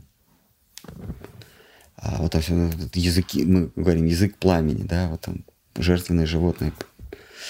А, вот. Должны присутствовать боги, и брахман вот этой высшей категории, я не помню, как он называется, в Бхагаватам он упомянут, брахман, который следит за, прави, за правильностью жертвоприношения, он, он видит присутствие богов или мудрецов, которые пришли. Мудрецы, они любители жертвоприношений и боги. Если совершается какое-то крупное жертвоприношение, например, царь э, при в заше... вошествии на престол он совершал раджасую. Это раджасую, это царск... царское жертвоприношение. И боги присутствуют, они любят это дело. Потому что им достаются дары жертвенные. А вот а что боги получают от убийства коня, допустим, если там и... просто жизнь меняется? А они эту жизнь-то не получают. Вот это сам акт жертвенности. То есть они получают Правильно. преданность, да, им это предлагают. И Брахман, э, я, не, я не помню, как на санскрите должность называется, который наблюдает за правильностью. Вот он говорит, да, при, пришел, пришел Шива, пришел а там Агастия Риши, Народа пришел, тот, тот, тот пришел, Брахма пришел, Творец. Все, можно начинать. Потому что э, другие брахманы, э, они могли или не могли видеть э, всех присутствующих. А надо сказать, что когда чистый вайшнав поет Э, э, Харинам, то боги тоже приходят, и он их видит. А мы не видим, мы просто лупим в эти, э, эти цимбалы и, и поем, потому что нужно попеть перед просадом. А чистый, да? Все. попеть сегодня. Ну ладно. А, вот. А, а чистый вайшнав видит, что приходит приходит Творец, приходит Господь Шива, приходят какие-то боги. Однажды с вами Махараджи спросили, а, а, почему, нужно ли петь, когда никого нет? Как же это киртан, когда никого нет? Он говорит, как то никого нет? На киртане присутствует. И он перестал перечислять, кто присутствует. Ну, а почему сейчас говорят, что ну вот э, есть же я сейчас чушь скажу. Давайте. А, что ведь сейчас а, ну, там типа курицы, это все их производят специально для того, вот это производство специально для, для того, чтобы люди кушали. Для того, чтобы убивали. Ну да, специально. Э, то есть э, вырастить кого-то, чтобы убить э, и съесть. Ну, съесть, ладно, но убить. Это не преступление жертву самому себе. Да. Я готов на любую жертву ради себя. Это, э, то, то есть убийца, который вырастил свою жертву, он, он оправдан. Такой, такой уважаемый суд. Я вырастил свою жертву. Ну, то есть я там, я усыновил там или удочерил специально, чтобы убить. Поэтому оправдайте меня, потому что я, я выращивал, чтобы убить. И суд такой, а, вы специально, что ли? Ну, тогда ладно, тогда... Вот, хорошо. Правильно? Такая логика? Ну, я, я сама не понимаю. Они, может, каких-то буддистов, что-то такое, они как-то пуржу, что поесть, ну, как будто сами себе, я что-то даже не понял. Себя, себя приносят жертву. А поскольку, а поскольку курица это тоже я, потому что все есть я, то я съел кусочек себя. Да я мне, я просто слышал от одного буддиста, э, он говорит, что все есть, все едино, поэтому я никого не убиваю. Это все равно, что ноготь себе съесть. Ты же, ты же себя... Это же не преступление отгрызть себе ноготь, жевать или там кончик волоса. Палец можно съесть. Ну, там, не знаю, там Э, то есть это не убийство, потому что все есть я. Все, все, все, все есть моя сущность. Хорошо, вот И если- курица это тоже я, поэтому я ее и ем, потому что я себя, а себя не грех. Да? Ну да. Ну это же насилие. Над собой. Да, да, хит. А когда ты совершаешь насилие над собой, ты насильник или жертва насилия? Если ты себя ударил очень сильно и тебе больно, ты сильный или слабый человек? Вот так. Вот. И буддисты, они тебя в тупик ставят, и ты, ты такой, ну какие люди умные. И вот так они себя оправдывают. Ну так, э, кто-нибудь, может, хочет э, Да. развести руками или Вот надуть, Да. щё- надуть щеки? Кто-нибудь хочет? В переносном смысле, не надо тут. Или залезть в бутылку. Махараш, если кто-то проводит э, жертвоприношение, он поклоняется тому, кому его проводит, и считает его, его, что он его превосходит. Вот. Разве так? По-моему, А вот, вот смотрите, вот бога- богам поклоняются, они же считают их выше себя, или зачем им поклоняться, если они не превосходят их? Нет, они себя, они э, себя считают подчиненными богов, а богов э, пре- превосходящими над собой. И они им приносят жертву для того, чтобы получить от них дары. Да, те, кому поклоняются, они их превосходят. Они просят дождя или каких-то других благ. Да, они, они, ну да, они просят у богов дождя. Царь для того, чтобы его м, царствование было благополучно, приносит в жертву э, богам э, коня, вот это Раджасую или Ашваметха Ягию, еще ее называют. И боги покровительствуют э, всему цар, царствию этого правителя. Да, а затем, а зачем жителям Галоки? Э, вот Так они в иллюзии. Они в иллюзии, они, они не, Они понимают, что они, ну, конечно, не не понимают. бывают. Конечно, они находятся в иллюзии. Для них, для них, они же поклоняются Шиве, они поклоняются матушке Дурге. А, Помните, они пошли э, поклоняться на Емуну э, Дурге, чтобы она им э, хороших мужей не спаслала. И тут Кришна, тут как тут. Конечно, они, они даже готовы, э, кому угодно они готовы. В этом разница э, между, между э, Вайкунтхой и Галокой. Вайкунтха, Царство Божие, они поклоняются Богу, и нет, нет, нич- нет никого э, превыше Аллаха. Аллах – Бог, и нет никого превыше Его. Так вот, да, они говорят. То есть Господь Бог, неважно, как мы его называем, Господь Бог превыше всего, и нет никого превыше. А, И оказывается, есть область, где, который превыше Бога, а поклоняются они там э, самым-самым самым низменным силам природы. И вообще нарушают ради, эм, а- а- ради вечеров на хуторе близ Диканьки, нарушают все мыслимые предписания. Диканька это женское имя, да? Ну, у Гоголя. Что он имел в виду? Вечера на хуторе близ Диканьки. Это какая-то дама и... Это, скорее всего, было Место. какое-то место. А, место? Место. Вот, ради ве- вечеров на хуторе близ Диканьки, это его имя, одно из его имен. Они готовы на все. Ну вот э, вы говорите о том, когда специально, умышленно человек убивает, например, кого-то. А если, например, Нет, не умышленно, это, это более широкий круг убийств, когда умышленно. А здесь они выращивают, чтобы убить. Умышленно это ты на кого-то разозлился, и ты его это же убил. тоже, это же тоже специально. Ну да, ты представляете, ты насколько, э, эм, как-то по-русски, насколько более серьезное преступление. Ты не просто в порыве гнева или ты за, замыслил убийство, а ты его долгие годы выращивал, чтобы убить. И, как ни странно, для них это оправдание, что мы же их выращиваем. То есть тебя скорее оправдают, если ты в порыве страсти убил, или ты разозлился на, на что-то, подготовил убийство и убил.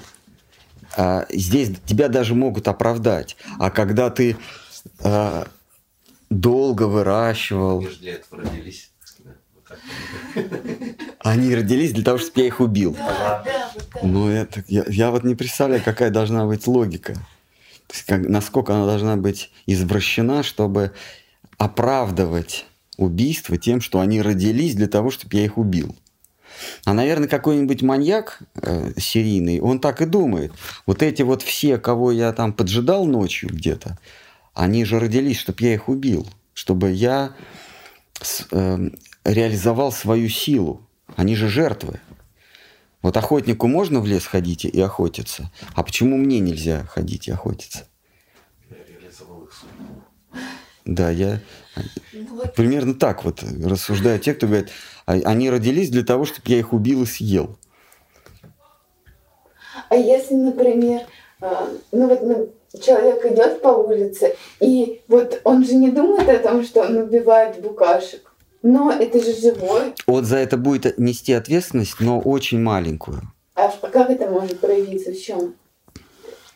Ну, не знаю, в следующей жизни он, если в результате других своих действий он рождается букашкой, то есть за то, что ты раздавил букашку, ты не, рож- не родишься букашкой. Но за какие-то другие серьезные проступки ты можешь родиться букашкой, и тогда тебя раздавят. В том числе. Тебя могут, например, сварить в качестве рака медленно. Сначала тебе будет немножко тепло, а потом тебя погорячее, и глаза будут... а, Не, ну, а, а, а, предварительно им подадут книгу с, с тобой в качестве еды. И они тебя закажут, ткнув пальцем в аквариум. И тебе сначала будет тепленько, а потом у тебя от... э, А потом ты сваришься. У тебя глаза еще вылезут. Да, это все карма. А, Писании говорят, что не за не за, э, за разные убийства или за э, убийства разных живых существ в разных обстоятельствах в разное время а, полагается разная ответственность. Итак, если ты убиваешь растение или букашку, а, то у тебя ответственность меньше. Если ты убиваешь животное, у тебя ответственность больше. Если ты убиваешь животное, которое в следующей жизни, если бы его не убили, родилось бы человеком, то у тебя такая серьезная ответственность, что ты отправляешься в преисподнюю и будешь, будешь нести за это муки, потому что терпеть муки, потому что ты сорвал э, генеральный план. Живые существа рождаются, рождаются, рождаются по, по цепочке к самсары, пока не родятся человеком. В человеческом обличии они могут осознать нечто вечное. Осознав вечное, они обретают свободу. Они вступают в вечную жизнь. Если они этот шанс упустили, они снова по колесу самсары. Если они упустили, если ты не осознала, что ты вечное живое существо, то ты рождаешься снова, э, ну, не сразу животным, но человеком более низкого происхождения, еще более низкого, пока ты не родишься по- почти животным, то есть ты, ты человек, но Витек из Омска э, или из Нижнего Тагила. Э, и потом уже дальше по, по самсаре. Нет, ну вы сказали, что если убить животного, который в следующей жизни родится человек, так он же может им родиться, если Если ты прервал его существование, как же он родится? А он же все равно умрет. А вот а если он умрет естественно, если ты Естественно, это как? а, пал от старости и от других живых существ, от, от микробов и от болезней. Но если ты прервал его существование насильственной смертью, то он этот отрезок должен еще раз пройти. Допустим, не у условной корове, Так это нечестно. ну, по-моему, это очень честно. Если условной корове нужно прожить 20 лет, а ты ее убил, когда ей 3 года исполнилось, то ей нужно будет снова родиться, прожить 17 лет. А ты ее потом снова убил и снова убил. Вот она вот этой вот коровой рождается, рождается, пока она вот свой вот этот положенный срок в 20 лет условных, может там 15, неважно, не прожила, и потом она родится человеком. Но человеком она родится все равно. Э, э, Душа вот в этой в корове оболочке. А а Шридхар Махараш, он такой пример приводил, что вот на поле есть разные ситуации, разные играют разные игроки. И вот когда а, игрок потерял мяч, это не вызывает особенного те, кто за него болеет за эту команду, не вызывает особенной тревоги, не вызывает особ- особенных эмоций. Ну, где-то, если ты в начале поля или в середине поля потерял мяч, ну, ну плохо, ну, ну, ну, не так. А когда ты потерял мяч перед самыми воротами, то есть вот ты мог забить, а у тебя мяч выбили, или ты промахнулся, стадион начинает реветь от возмущения.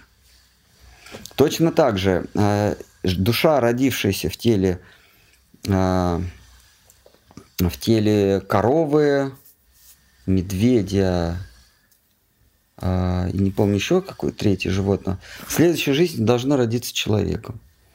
А если ты... Может быть, да. да. Но, если ты прерываешь э, естественный ход ее, э, этой души, самсары, то ты совершаешь э, тяжкое преступление, и э, владыка судьбы Дх- Дхармарадж, он э, очень плохо к этому относится.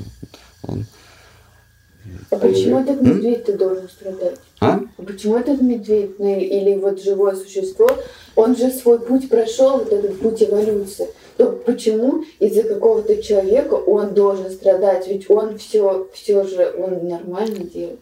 Да, вот а, он, и он должен родиться человеком. А нет, нет, не медведь, медведь уже человек. Медведи, а, медведи и обезьяны относятся к человеческим существам, ну, таким, да. В общем, в, 4 миллион, в 400 тысяч они входят. Тигр, тигр, корова и... Тигр, корова... Есть 400 тысяч видов людей.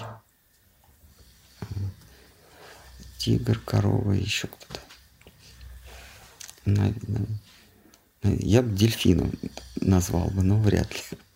А не его карма, что его раньше времени? У животных нет кармы. Вот у них нет кармы, поэтому если над ними совершается насилие, это не результат кармы, это результат твоей воли. Он карму Поэтому сва- тогда эволюционирует. соблю- э, потому что он соблюдает свою дхарму. То есть ты комар, ты пьешь кровь, тебе за это ничего не будет. Если ты родился человеком и пьешь кровь, то тебе за это будет. А, то есть, можно так сказать, если вот... У животных нет кармы, они ее только отрабатывают. Понятно, ну то есть, если вот корова... Можно, возможно ли такое, что если, например, комара сто раз подряд убили, вот комар, которого... Он, он родится мухой. Нет, подождите. Комар, который... Ну ладно. Комар, которого сто раз убили, которого ни разу не убивали, которого сто раз убили, у него благости больше будет. Что, что, не понял. Но Да. не надо сукритие у него больше будет или нет? Нет, но они, э, э, ты, когда ты рождаешься в, в животном теле, то ты э, это по карме. Ну, не, то есть комар рождается из какой-нибудь букашки, рождается следующий этап, наверное, какой-то комар. А, а, не потому, что у букашки есть карма, а потому что вот он начал свой цикл восхождения до человеческого тела. Да, и он, получается, долго-долго... А карму- Дхарму. Ну, э, там ра- по-разному. Э, Значит, карму свою он отрабатывает, вот эта душа, упа- э, упав с человеческой формы, в человеческой форме есть, ну, есть такое серьезное падение, прям вот до самого животного, а есть постепенное. То есть ты с чертового колеса можешь сразу упасть сильно, а можешь постепенно опускаться. И вот когда человек а, а, а, падает, то, э, допустим, до уровня комара, да, вот у него падение не до минерала, а чуть-чуть повыше, до уровня комара из человеческого тела, то а, прежде чем он родится комаром, он а, страдает а, в аду. Ну, есть, то есть на тебя накладывают такие, такие чары, такую иллюзию, что ты страдаешь в аду. Тебе кажется, что ты тебя пронзают, э, тебя э, жгут, тебя пронзают пиками, кидают со скал, ты, ты летишь миллион лет в страхе. Это все, конечно, э, мультики и глюки, понятно, но страдаешь ты по-настоящему. И вот когда ты отстрадал, ты уже рождаешься комаром, и дальше начинается твое восхождение, но допускается, что где-то ты не дострадал в, в своей там в, своей, в своем аду, и вот здесь вот тоже твой ад э, в том, что тебя раздавили, например. А, ну вот, оно складывается. Ну да, то есть вот это переносится. То есть ты должен был отстрадать, но ты не все в аду отстрадал, а тебе распределили. Вот. Ты родился курицей в, на птицефабрике, и туда а, упала ракета а, сил специальной военной операции такая рассрочка. И, и, и, и 4 тысячи э, куриных трупов, и, поэт, и это записывается как преступление, потому что если бы их э, вырастили и съели, то это бы не было преступлением, потому что их легально продали в магазине. А когда туда попадает ракета сил специальной операции, то это преступление, потому что их убили. И они не доехали до прилавка. Да, они до прилавка не доехали без лодыжек и крыльев и без головы, а, а просто от взрыва погибли, это преступление. Покушение на собственность. А, нет, жалко, жалко курей, я просто читал. Это понятно. Жалко, столько курицы погибло. Какую-то птицефабрику ракета взорвала, и погибло 4000 куриц. Жалко их, потому что если бы они погибли, мы бы их все, всех бы съели. Раз. Давай. Да. Вопрос есть.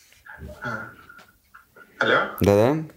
Махараш, вот э, и, и я время от времени встречаю людей, ну, не вегетарианцев, и м, мы как бы общаемся, и э, ну, я пытаюсь как-то э, поделиться, вот именно разложить э, чисто понятийно, что э, не стоит убивать э, живых существ. Как бы до этого человек, он может и, ест мясо, но делает это несознательно. Но если ты когда-то столкнулся с, кем-то, кто тебе прям разжевал, объяснил, почему это не следует делать, если человек по-прежнему продолжает есть мясо, то это получается, что он это делает осознанно уже. То Да, есть получается, вы ему, вы ему причиняете зло, потому что теперь он будет в аду страдать больше. ну, у него, по идее, реакции теперь должны быть настоящие, потому что он не просто, ну, как э, по дурачка не понимает, а ему же объяснили, что как, как что работает. А если он продолжает это делать, значит, он осознанно совершает злодеяние. Да, он совершает осознанное злодеяние, он осознанный злодей, и, и, и такого не жалко. Но при этом объяснив тоже случай. А, не, не жалко, если вот ты ему говоришь, «А, делать больно плохо, он говорит, ну и что, и делает больно. Но при этом тот, кто рассказал ему, это тоже, Да, тоже, это тоже тоже. получает как бы минус. Почему? Или нет? Потому что ему он Почему? Ты ему дал шанс а, не совершать зло. Но при этом он совершает зло. Ну да, а ты-то при чем? Ты ему Да. разъяснил закон. Это как механика оскорблений. Так не работает? Нет, ты ему разъяснил закон, что и ты ему говоришь, за, за убийство ты будешь нести ответственность. А, Другой, да, он, он все равно нес бы ответственность, но маленькую, и з- за, за неосознанное. Но, но дело в том, что дело в том, что когда, чело- когда душа рождается человеком, а, причинение кому-то боли заложено в программе. То есть это в нашем, в нашем биусе. Человек понимает, что причинять боль это плохо. Животное не, не понимает. Животное хочет есть, и оно ест. А, А человеку, даже если не рассказывать, что убивать плохо, он все равно ощущает это. А, так что человеку дается разум для того, чтобы любое его действие было разумно. Поэтому даже если вы ему не сказали о том, что убивать плохо, он чувствует, что это плохо. И вот это чувствование есть уже знание. Пусть не такое продуманное знание, как когда вы ему все это объяснили. Вот. Я всегда говорю, я не, не рассказываю про то, что это полезно, там, или мясо есть вредно. Мне это, кстати, вообще не интересует, полезно это или нет. Я говорю, что а, вам разве не жалко убивать? Я никогда не говорю, что вы будете страдать, потому что это ну, плохое, плохая мотивация и страха. А, а сострадание – это добрая мотивация. Если человек говорит, мне не жалко, ну тогда, если тебе сознательно не жалко, то, то оставайся сам наедине со своей кармой, со страданиями, которые ты будешь за это нести испытывать. Просто получается так, что э, э, ты встречаешься с человеком и говоришь, ну, там, ты, ты, ты делаешь что-то так и так, и, и потому что ты это делаешь неосознанно, ты немножко отгребешь. Но сейчас тебе расскажу. Ну, я так не делаю. Лично я, я говорю, вам разве не жалко? Ему же больно. Ему же больно. Вот по, поэтому веды, они очень хитро устроены. Они говорят э, цветистый язык вед да, почему говорим цветистый язык вьетнам, они привлекают, они, они говорят о удовольствиях, они тебе рассказывают, как э, благополучно прожить эту жизнь и потом наслаждаться следующей жизнью. И в этот, э, э, вот в ткань этой, этого рассказа они интегрируют и закон. Они говорят, а вот убивать плохо, то есть э, мы тебе сейчас расскажем, как э, наслаждаться и сейчас, и потом э, в жизни после жизни. Мы тебе расскажем. Но для этого ты не должен убивать. Как только ты это прочел, у тебя уже не будет отговорки. При этом они, они как Кришна говорит, завлекают, э, веды завлекают светистым, своим цветистым языком. Они завлекают, завлекают, а потом, а вот закончик. И уже у тебя потом не будет отговорки, я не знал. Они говорят, а, они, да, они говорят о, о чем-то хорошем, благ, благом, и при этом говорят о плохом. И если ты э, не послушал, то ты испытаешь всю полноту закона. Ты не можешь потом а, на посмертном суде сказать «я не знал». Во-первых, потому что в человеческом сознании причинять боль уже заложено. Уже заложено. И второе, ты хотел сладкой жизни, ты почитал, как ее обрести, и ты, среди прочего, прочел, чего нельзя делать. Ты это уже прочел, поэтому никаких отговорок. Тот, кто убивает коров, тот будет страдать, того будет протыкать столько, такое количество раз острыми пиками, сколько волосков на ее коже. Так говорится в Шимат Бхагаватам. Сколько на это тебе времени понадобится? Понятно, ты будешь лежать в английском это такой лимбо, в таком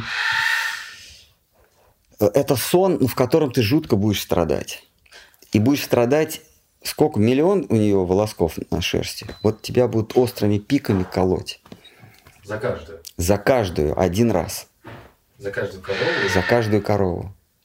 За... По миллиону раз. Да. Сколько на это э, уйдет? Это в, в земном времени исчисления ты можешь умереть и сразу родиться. Но вот в это мгновение а, ты будешь испытывать такое страдание между рождениями, а, что а, а, время тебя, для тебя растянется на миллионы раз. Ну, сколько коров ты убил или принимал участие? Вот столько раз. То есть, то есть снаружи э, оставил тело и, и, и снова зачат. Все. Но там, в глубине, в твоем сознании, это, это миллионы жизней. Если человек прихлопывает... Есть специально для тех, кто держит птиц в клетке, кто запирает. Да, прям в священных писаниях сказано. За содержание птицы в клетке. Именно птицы? Да. Ну, отдельный ад, отдельный прям. А, а хомяк? А хомяк? хомяк? Про хомяков ничего не сказано, но я думаю, что это ну, даже не рассматривается. А птицы? Потому что птицы могут летать, а ты их запираешь. Поэтому... Ну, а какие-нибудь рыбки, а нет. А, да черт с ними. Рыбки. А хомячки? Ну ладно. В общем, они могут ходить, а птицы могут э, летать, а они ходить. А, а кто, кому они нужны? А птицы? Птицы-то красивые, а хомяки, А посмотрите. для кого-то это тоже красиво. Кто, хомяк? Да. Вы когда-нибудь видели хомяка? Ну, мне не нравится. Но они просто говорят, уйди, уйди. Нет, э, ути-пути, но при чем тут красота? Ну, что красивые. Да ладно. Ну, в общем, вопрос про муху. Ну или без разницы. Вот Когда мухи красивые, они же летать могут. Нет, э, поэтому у меня домработица, э, я птиц только открываю, я, я никогда не закрываю. У меня домработица работает на закрытие. А что, мне ее не жалко, все равно она киргизка. А как же сострадание? Но она же киргизка. Ну, в общем, вот если животное причиняет страдания человеку, то Она у человек... себя на балконе мясо, между прочим, ест.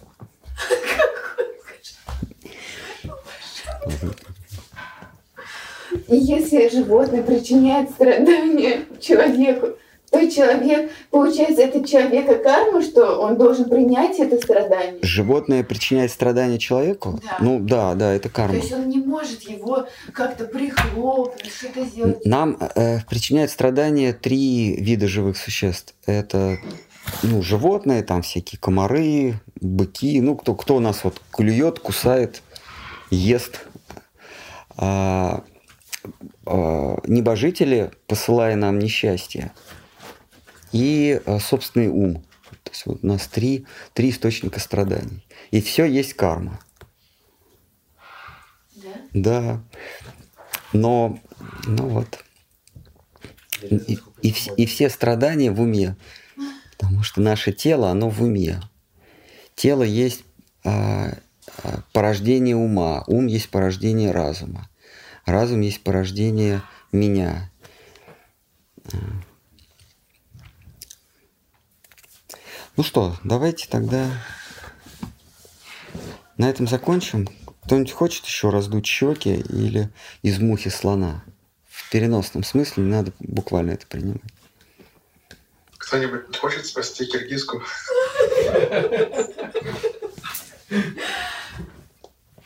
Ну вот вы просто сказали, что если человек э, убьет растение, э, то он будет меньше страдать. А почему так происходит? Почему? Потому что даже вот в... Это аналогия, это не доказательство, но это аналогия, как в, в юриспруденции.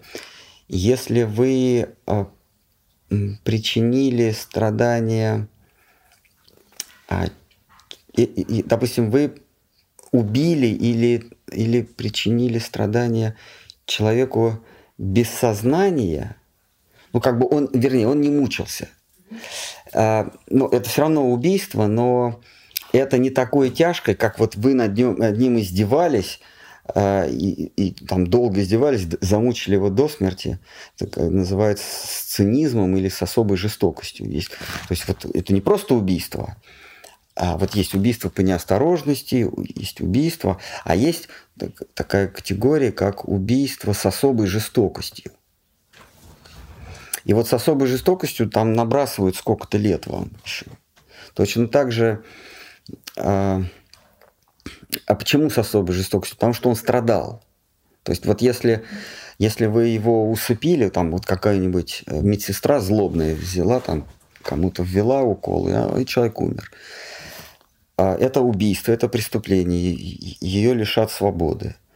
А вот если она там, а, мучила его, долго резала, я не знаю, какие, издевалась над ним, за, за эту жестокость будет больше, более серьезное наказание. Точно так же растение – это живое существо, тоже родившееся. Оно ничем не хуже и не лучше, чем зверь или человек. Что эта душа, она такой же ценности, как и, и, и родившаяся в человеческом теле. Но оно, э, то живое существо, оно находится в приглушенном состоянии сознания, оно в полусознании, оно почти спит.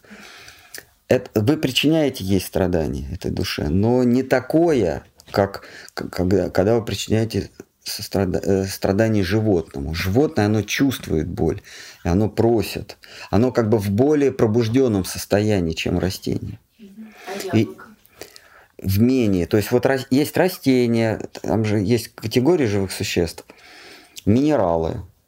Вот за их, вот за то, что вы взяли алмаз, разгранили, ну, вряд ли, ну, будет какое-то, может, наказание, но не, не очень серьезное. Это же живое существо, просто оно живет очень долго, и в его, э, в его жизни мы, люди, занимаем такой, маленькое, такой маленький отрезок, вот живет он, допустим, 10 миллионов лет, а мы со своими 70 годами, мы просто всплеск, он даже не заметит нас. И при этом мы взяли его и распилили. Он был камнем, там резко э, бриллиант. Да, он мог стать, ну, минерал, да, там, там, да, кстати, у них свои там категории, там, бриллианты, изумруды всякие. И потом он уже становится растением. После растения идет а, насекомое, потом, по-моему, рыба или наоборот. Потом идут всякие там звери, а потом человек. Ну, там есть разные подкатегории. Вот. А, И тому, кто находится в подавленном состоянии сознания, почти в спящем, а, смерть э, не причиняет такого, таких страданий, как тому, кто находится в, в- в осознанном состоянии. Поэтому спилить дерево это тоже убийство, но не такое тяжкое, как убить рыбу, тушканчика или там птицу. Вот. Котов нет, коты не подпадают под это вообще-то. Здесь не даже не считается преступлением. Только котов можно? Ну, коты кошек, они это не считаются преступлением. Только мясо котов можно есть? Нет, э, мяса нет, а э, э, лиши- лишить их такой, такой привилегии, как жизнь, это не считается чем-то ужасным. Ну, а чем они отличаются от тушканчика? Ну, полиграф Полиграфыч, он говорил.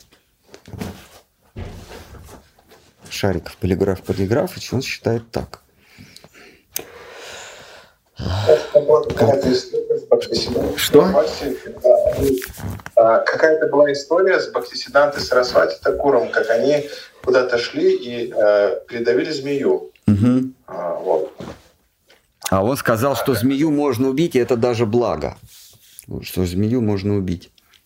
Нужно. Это да. Так сказал Бхактистан Сарасвати. А, да, вот в этой цепочке э, рептилии, змеи там, насекомые, рыбы, потом, по-моему, змеи, потом только э, Я животные. слышал, что змеи тогда есть только убить, а если она своей смертью, она постоянно будет змеей. Она- Да. Если змея умирает собственной смертью, она будет, ну, очень долго, очень долго. Ну, вс- всегда. До конца Вселенной, наверное. Или до конца Дня Брахмы. Ну, что-то такое очень долго. Это По- благо? Убить змею, да, благо. Змея это, это в форме змеи рождается живое существо, в котором нет никаких э, чувств, кроме злости. То есть, если ваша злость н- не разбавлена ничем, ну, ненависть, э, э, мацара это на санскрите. Если ваша ненависть, злость, зависть не разбавлена ничем вообще, а, то вы рождаетесь в теле змеи. Если чуть-чуть там где-то, то уже ящерица, уже змея с четырьмя ногами. Что-то такое, да. Поэтому вот он сказал, убить змею это не преступление. Ну и кота тоже, потому что коты ненавидят э, э, птиц. Вот. Но Шидхар Махарадж, он со змеей жил целый месяц в лодке.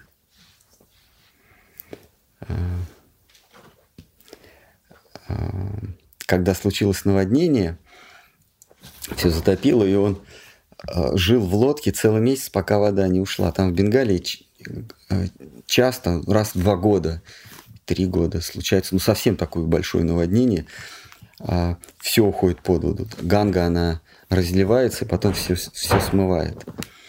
Вот. И змея нашла прибежище в его лодке, и она э, утром уплывала на охоту там, за едой, вечером возвращалась, ложилась спать, сворачивалась и жила вместе с ним. Когда только-только Матх был основан, когда э, был Матх с палкой, с, с, с этим флагом, и он благословил. Он сказал, что в пределах Шичитани Сарасват Матха змея э, э, людям не, не, не стоит бояться, ни одна змея не укусит, э, не укусит человека. Он ее не прогонял, она ему... В общем, они сошлись вместе в жизни. Шиткар Махарадж к змеям нормально относился. Ну что, давайте на этом закругляться. Будем сейчас... У нас просад, будем закругляться в, пере... в прямом смысле. А мы можем не на все отвечать, а сделать скрин и, И в следующий раз. в следующий раз перенесем и уже по скрину. Мгм. Да, давайте на, там на два вопроса. Ну, давайте по порядку. А Могли ли бы вы рассказать про произведение, которое мы читаем? Кто его написал, о чем оно, чем оно ценно для Гаудио Вайшнавов? А, эта книга называется Брихат Бхагаватамритам. Ее написал а, Санатана Госвами. Это один из апостолов, столпов а, э, учений и традиций вайшнавов. А, он а, непосредственный преемник и ученик э, а, Махапрабху, и он изложил путь преданности. Он а, показал путь преданности Санатна Госвами. А, его, его брат, то, тоже а, номер один апостол учения Вайшнавов, Рупа Госвами, он показал, к чему приводит преданность. Он показал конечную область, а, каково, каково быть преданным. Его а, а, товарищ, собрат Рагунат Дас Госвами, он своим личным примером прошел этот путь преданности. Он показал, как, каково это восхождение. А вот Сана, Санатан Госвами, он входит в... Да, а- да, Джива Госвами, он подвел философский, а, философскую почву. То есть он, он философски показал, что путь преданности, ну это не, про- не просто еще од- одно из учений, а оно исключительно философское. А, то есть основа и философии, и здравый смысл. А, И это произведение, оно как раз показывает нам а, восхождение. Он рисует восхождение души до высшей точки, высшей точки любовного служения. Не просто служения, а любовного служения. Это важно. Према Бхакти. А, Поэтому я на- называю эту книгу «Духовная Одиссея», как Одиссей а, искал возвращение в родной дом. Одиссей вышел из своего дома и по всем берегам, по всем островам Эллады путешествовал, чтобы вернуться опять в, в- родной дом. Но у него как бы такое было горизонтальное путешествие. Но это не, Гомер не просто рассказал э, историю какого-то там 15-летнего капитана для усиления. Там каждый эпизод прибавляет Одиссею мудрости, а, а, прибавляет Одиссею стойкости, терпения, способности видеть важное на фоне неважного, способности а, к, к состраданию. То есть он, в каждом эпизоде он мудрость, а мудрость он в себя включает, в греческом понимании мудрость включает в себя сострадание, а, а, а, умеренность, ну или аскетичность, чистоту и так далее. То есть это вот все понятие мудрость, богиня мудрости София. Она дает и чистоту, она дает и страдание, дает ум, видение важного на фоне неважного. И вот Одиссей, он проходит все эти эпизоды и возвращается, наконец, домой. Точно так же а, главный герой этого произведения, Брихат Бхагаватамритам, Гопа Кумар, он выходит из родного дома, из, из Вриндавана, где он по, наемный пастух там у, как, у какого-то какого-то а, главы администрации, у которого есть еще и любимый сын. Вот он, он там помогает пастушить.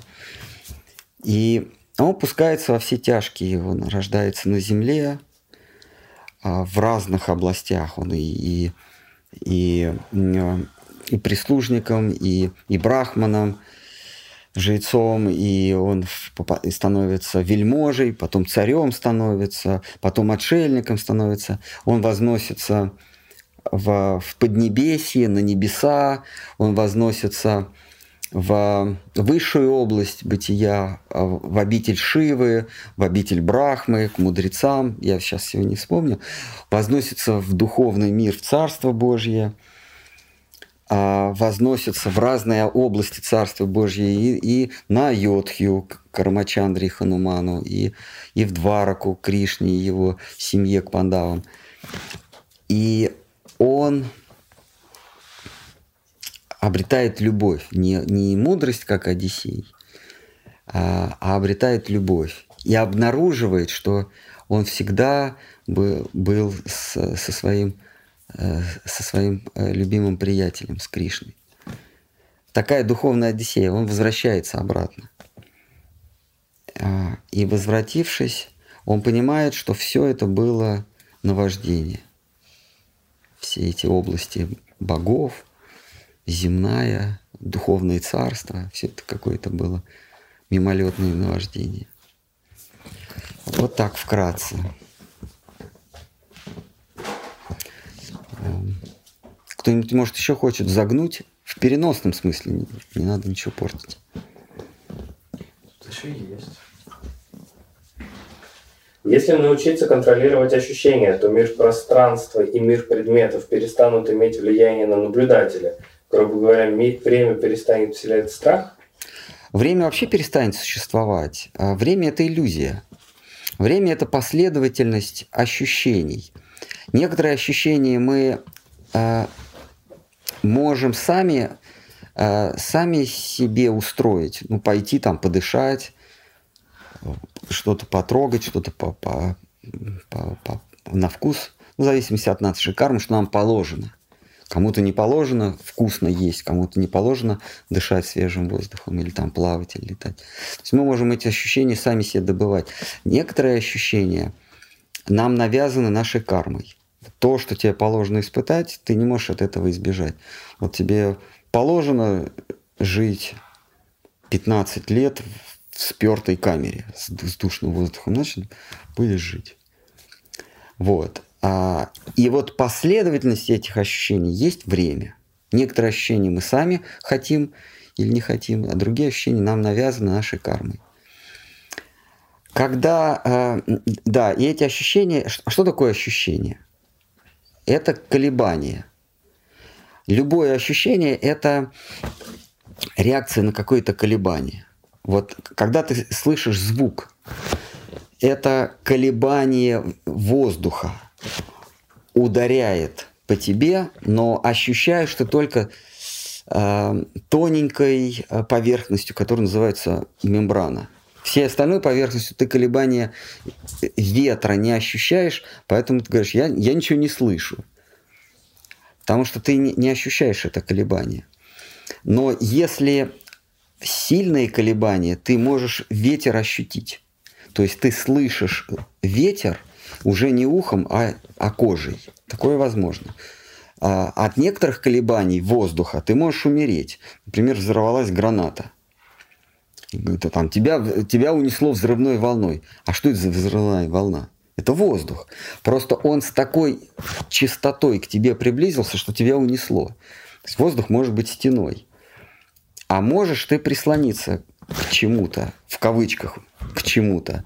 То есть ты испытаешь такое колебание, это тот же самый воздух, но тебе кажется, что ты прислонился к какому-то предмету. То есть любое ощущение – это колебание. Просто эти колебания мы ощущаем разными участками э, своего тела. Ну, э, свои, разными участками. Одни участки называются глаз, другие участки называются ухо, третье – ноздри, четвертый – язык, пятое – в целом кожа. Вот. А когда ты колебания сводишь к нулю, то есть оно перестает колебаться, то что происходит? Ты не просто ничего не ощущаешь, а что происходит?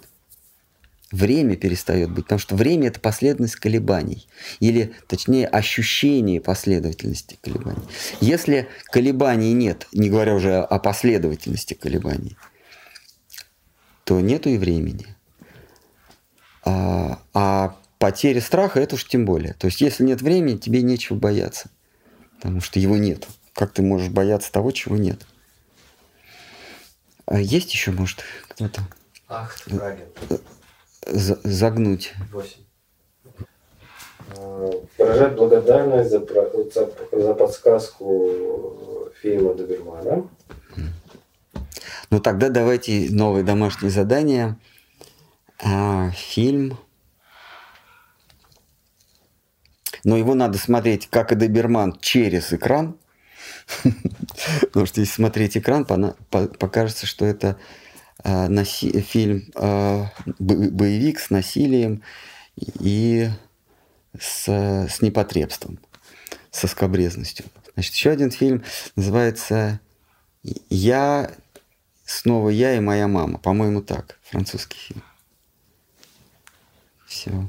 Посмотрите, я могу... Я моя мама, я или я, я моя мама. Я снова я и мама, 13 да. год. Да. Вот. А в чем вопрос, кроме благодарности? Просто благодарность. А, все. Тогда это не фраги. Нет, там все фраги. Это анунг. Вопрос. Кришна в Гите это Кришна или Вишну? В Гите? Угу. Это Вишну, а, ви, это, это Дварака Кришны или Дваракеш, владыка Двараки, Дварака Иша. Дваракеш.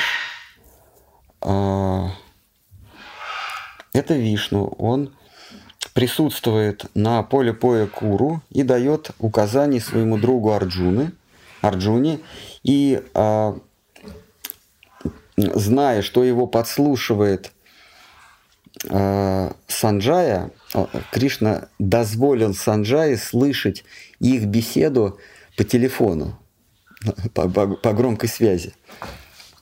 А, это был слуга, слуга, секретарь слепого царя Дритараштры. И Дритараштра, он, он был слеп от рождения.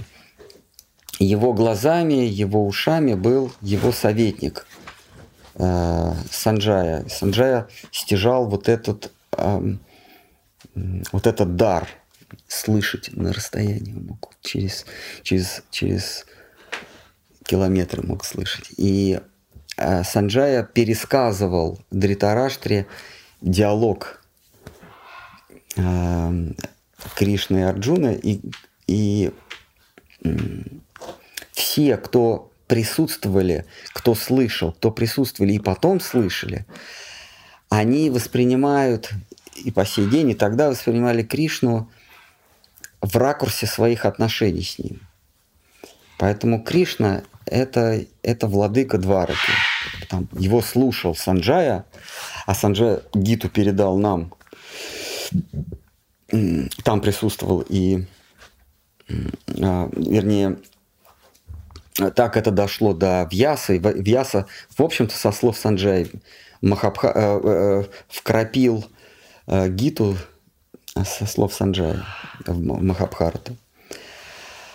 А, каждый а, передающий Гиту и воспринимающий Гиту а, э, ее видит, в, слышит в ракурсе своих отношений. Санджая относился к Кришне как к царю э, Едавов и Вришниев, к царевичу Едавов и Вришниев, как э, к, царю, к сыну Васудевы. Васудева был, эм, как это называется, принцем наследным принцем, а его наследником, наследником наследника был э, Кришна. И поэтому Гиту мы так и воспринимаем, как книгу мудрости, некое откровение э, мудрого Кришны, Бога, который ради блага людей поведал эту мудрость. Но, но приверженцы чайтани, культа чайтани, э, чайтайниты, да, их называют – а, они воспринимают это иначе. А, а, как, как, как подружки Кришны, они воспринимают его слова иначе. Для них он не царевич Пандавов, Вришниев и Едавов. Они его знают как своего приятеля, как пастушка. И у них искаженное восприятие. Они слышат через слова. Они думают, они думают, что он про них говорит. И что к ним он обращается.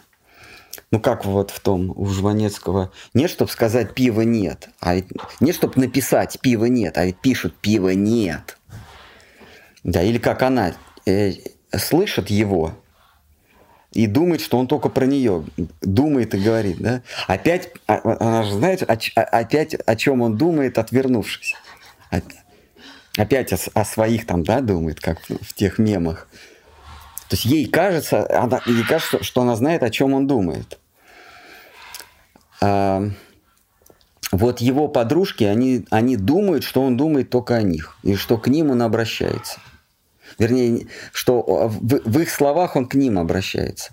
И вот чайтаньиты, последователи культа чайтани, они тоже так считают, что он обращается не к миру, не к, не к Арджуне, не к будущим поколениям. И вообще это никакое не слово мудрости, а это слово утешения и признания в любви подружкам, которых он бросил ненадолго на всю жизнь.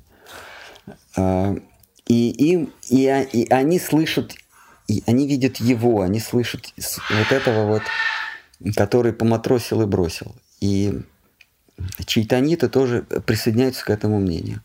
И для них он, Кришна, сумасброд и самодур из э, Враджа. Поэтому как посмотреть? Э, кто-нибудь еще хочет э, раздуть щеки? В переносном смысле. Знаете, какая самая обсуждаемая тема в чате? Про убийство? Не совсем. Про котов? Конечно. Э, и, и в чат и, и, нельзя скинуть э, картинку. А дизлайки ставят за, за ненависть к котам? Не знаю. Ну, понимаете, э, вот мы читаем в читании Чаритамрити, я считаю, это вообще ключевая вещь, там, а, что Адвайта Прабху стал призывать о сошествии Господа, когда люди стали устраивать свадьбы для котов, ну, спаривать котов фактически. Ну, там, там они стали э, дхарми не следует, это все не важно а стали устраивать свадьбы для кошек и собак в Новодвипе. И тогда Господь не зашел. Я считаю, что это только ради... Нет, там, конечно, э, испытать расы, восстановить дхарму, это все понятно. Это, ну, так, для отговорки. А, а не зашел-то он, чтобы прекратить это безобразие. Прекратилось? Ну, на какое-то время. Ну, по крайней мере, не, не пишут ничего.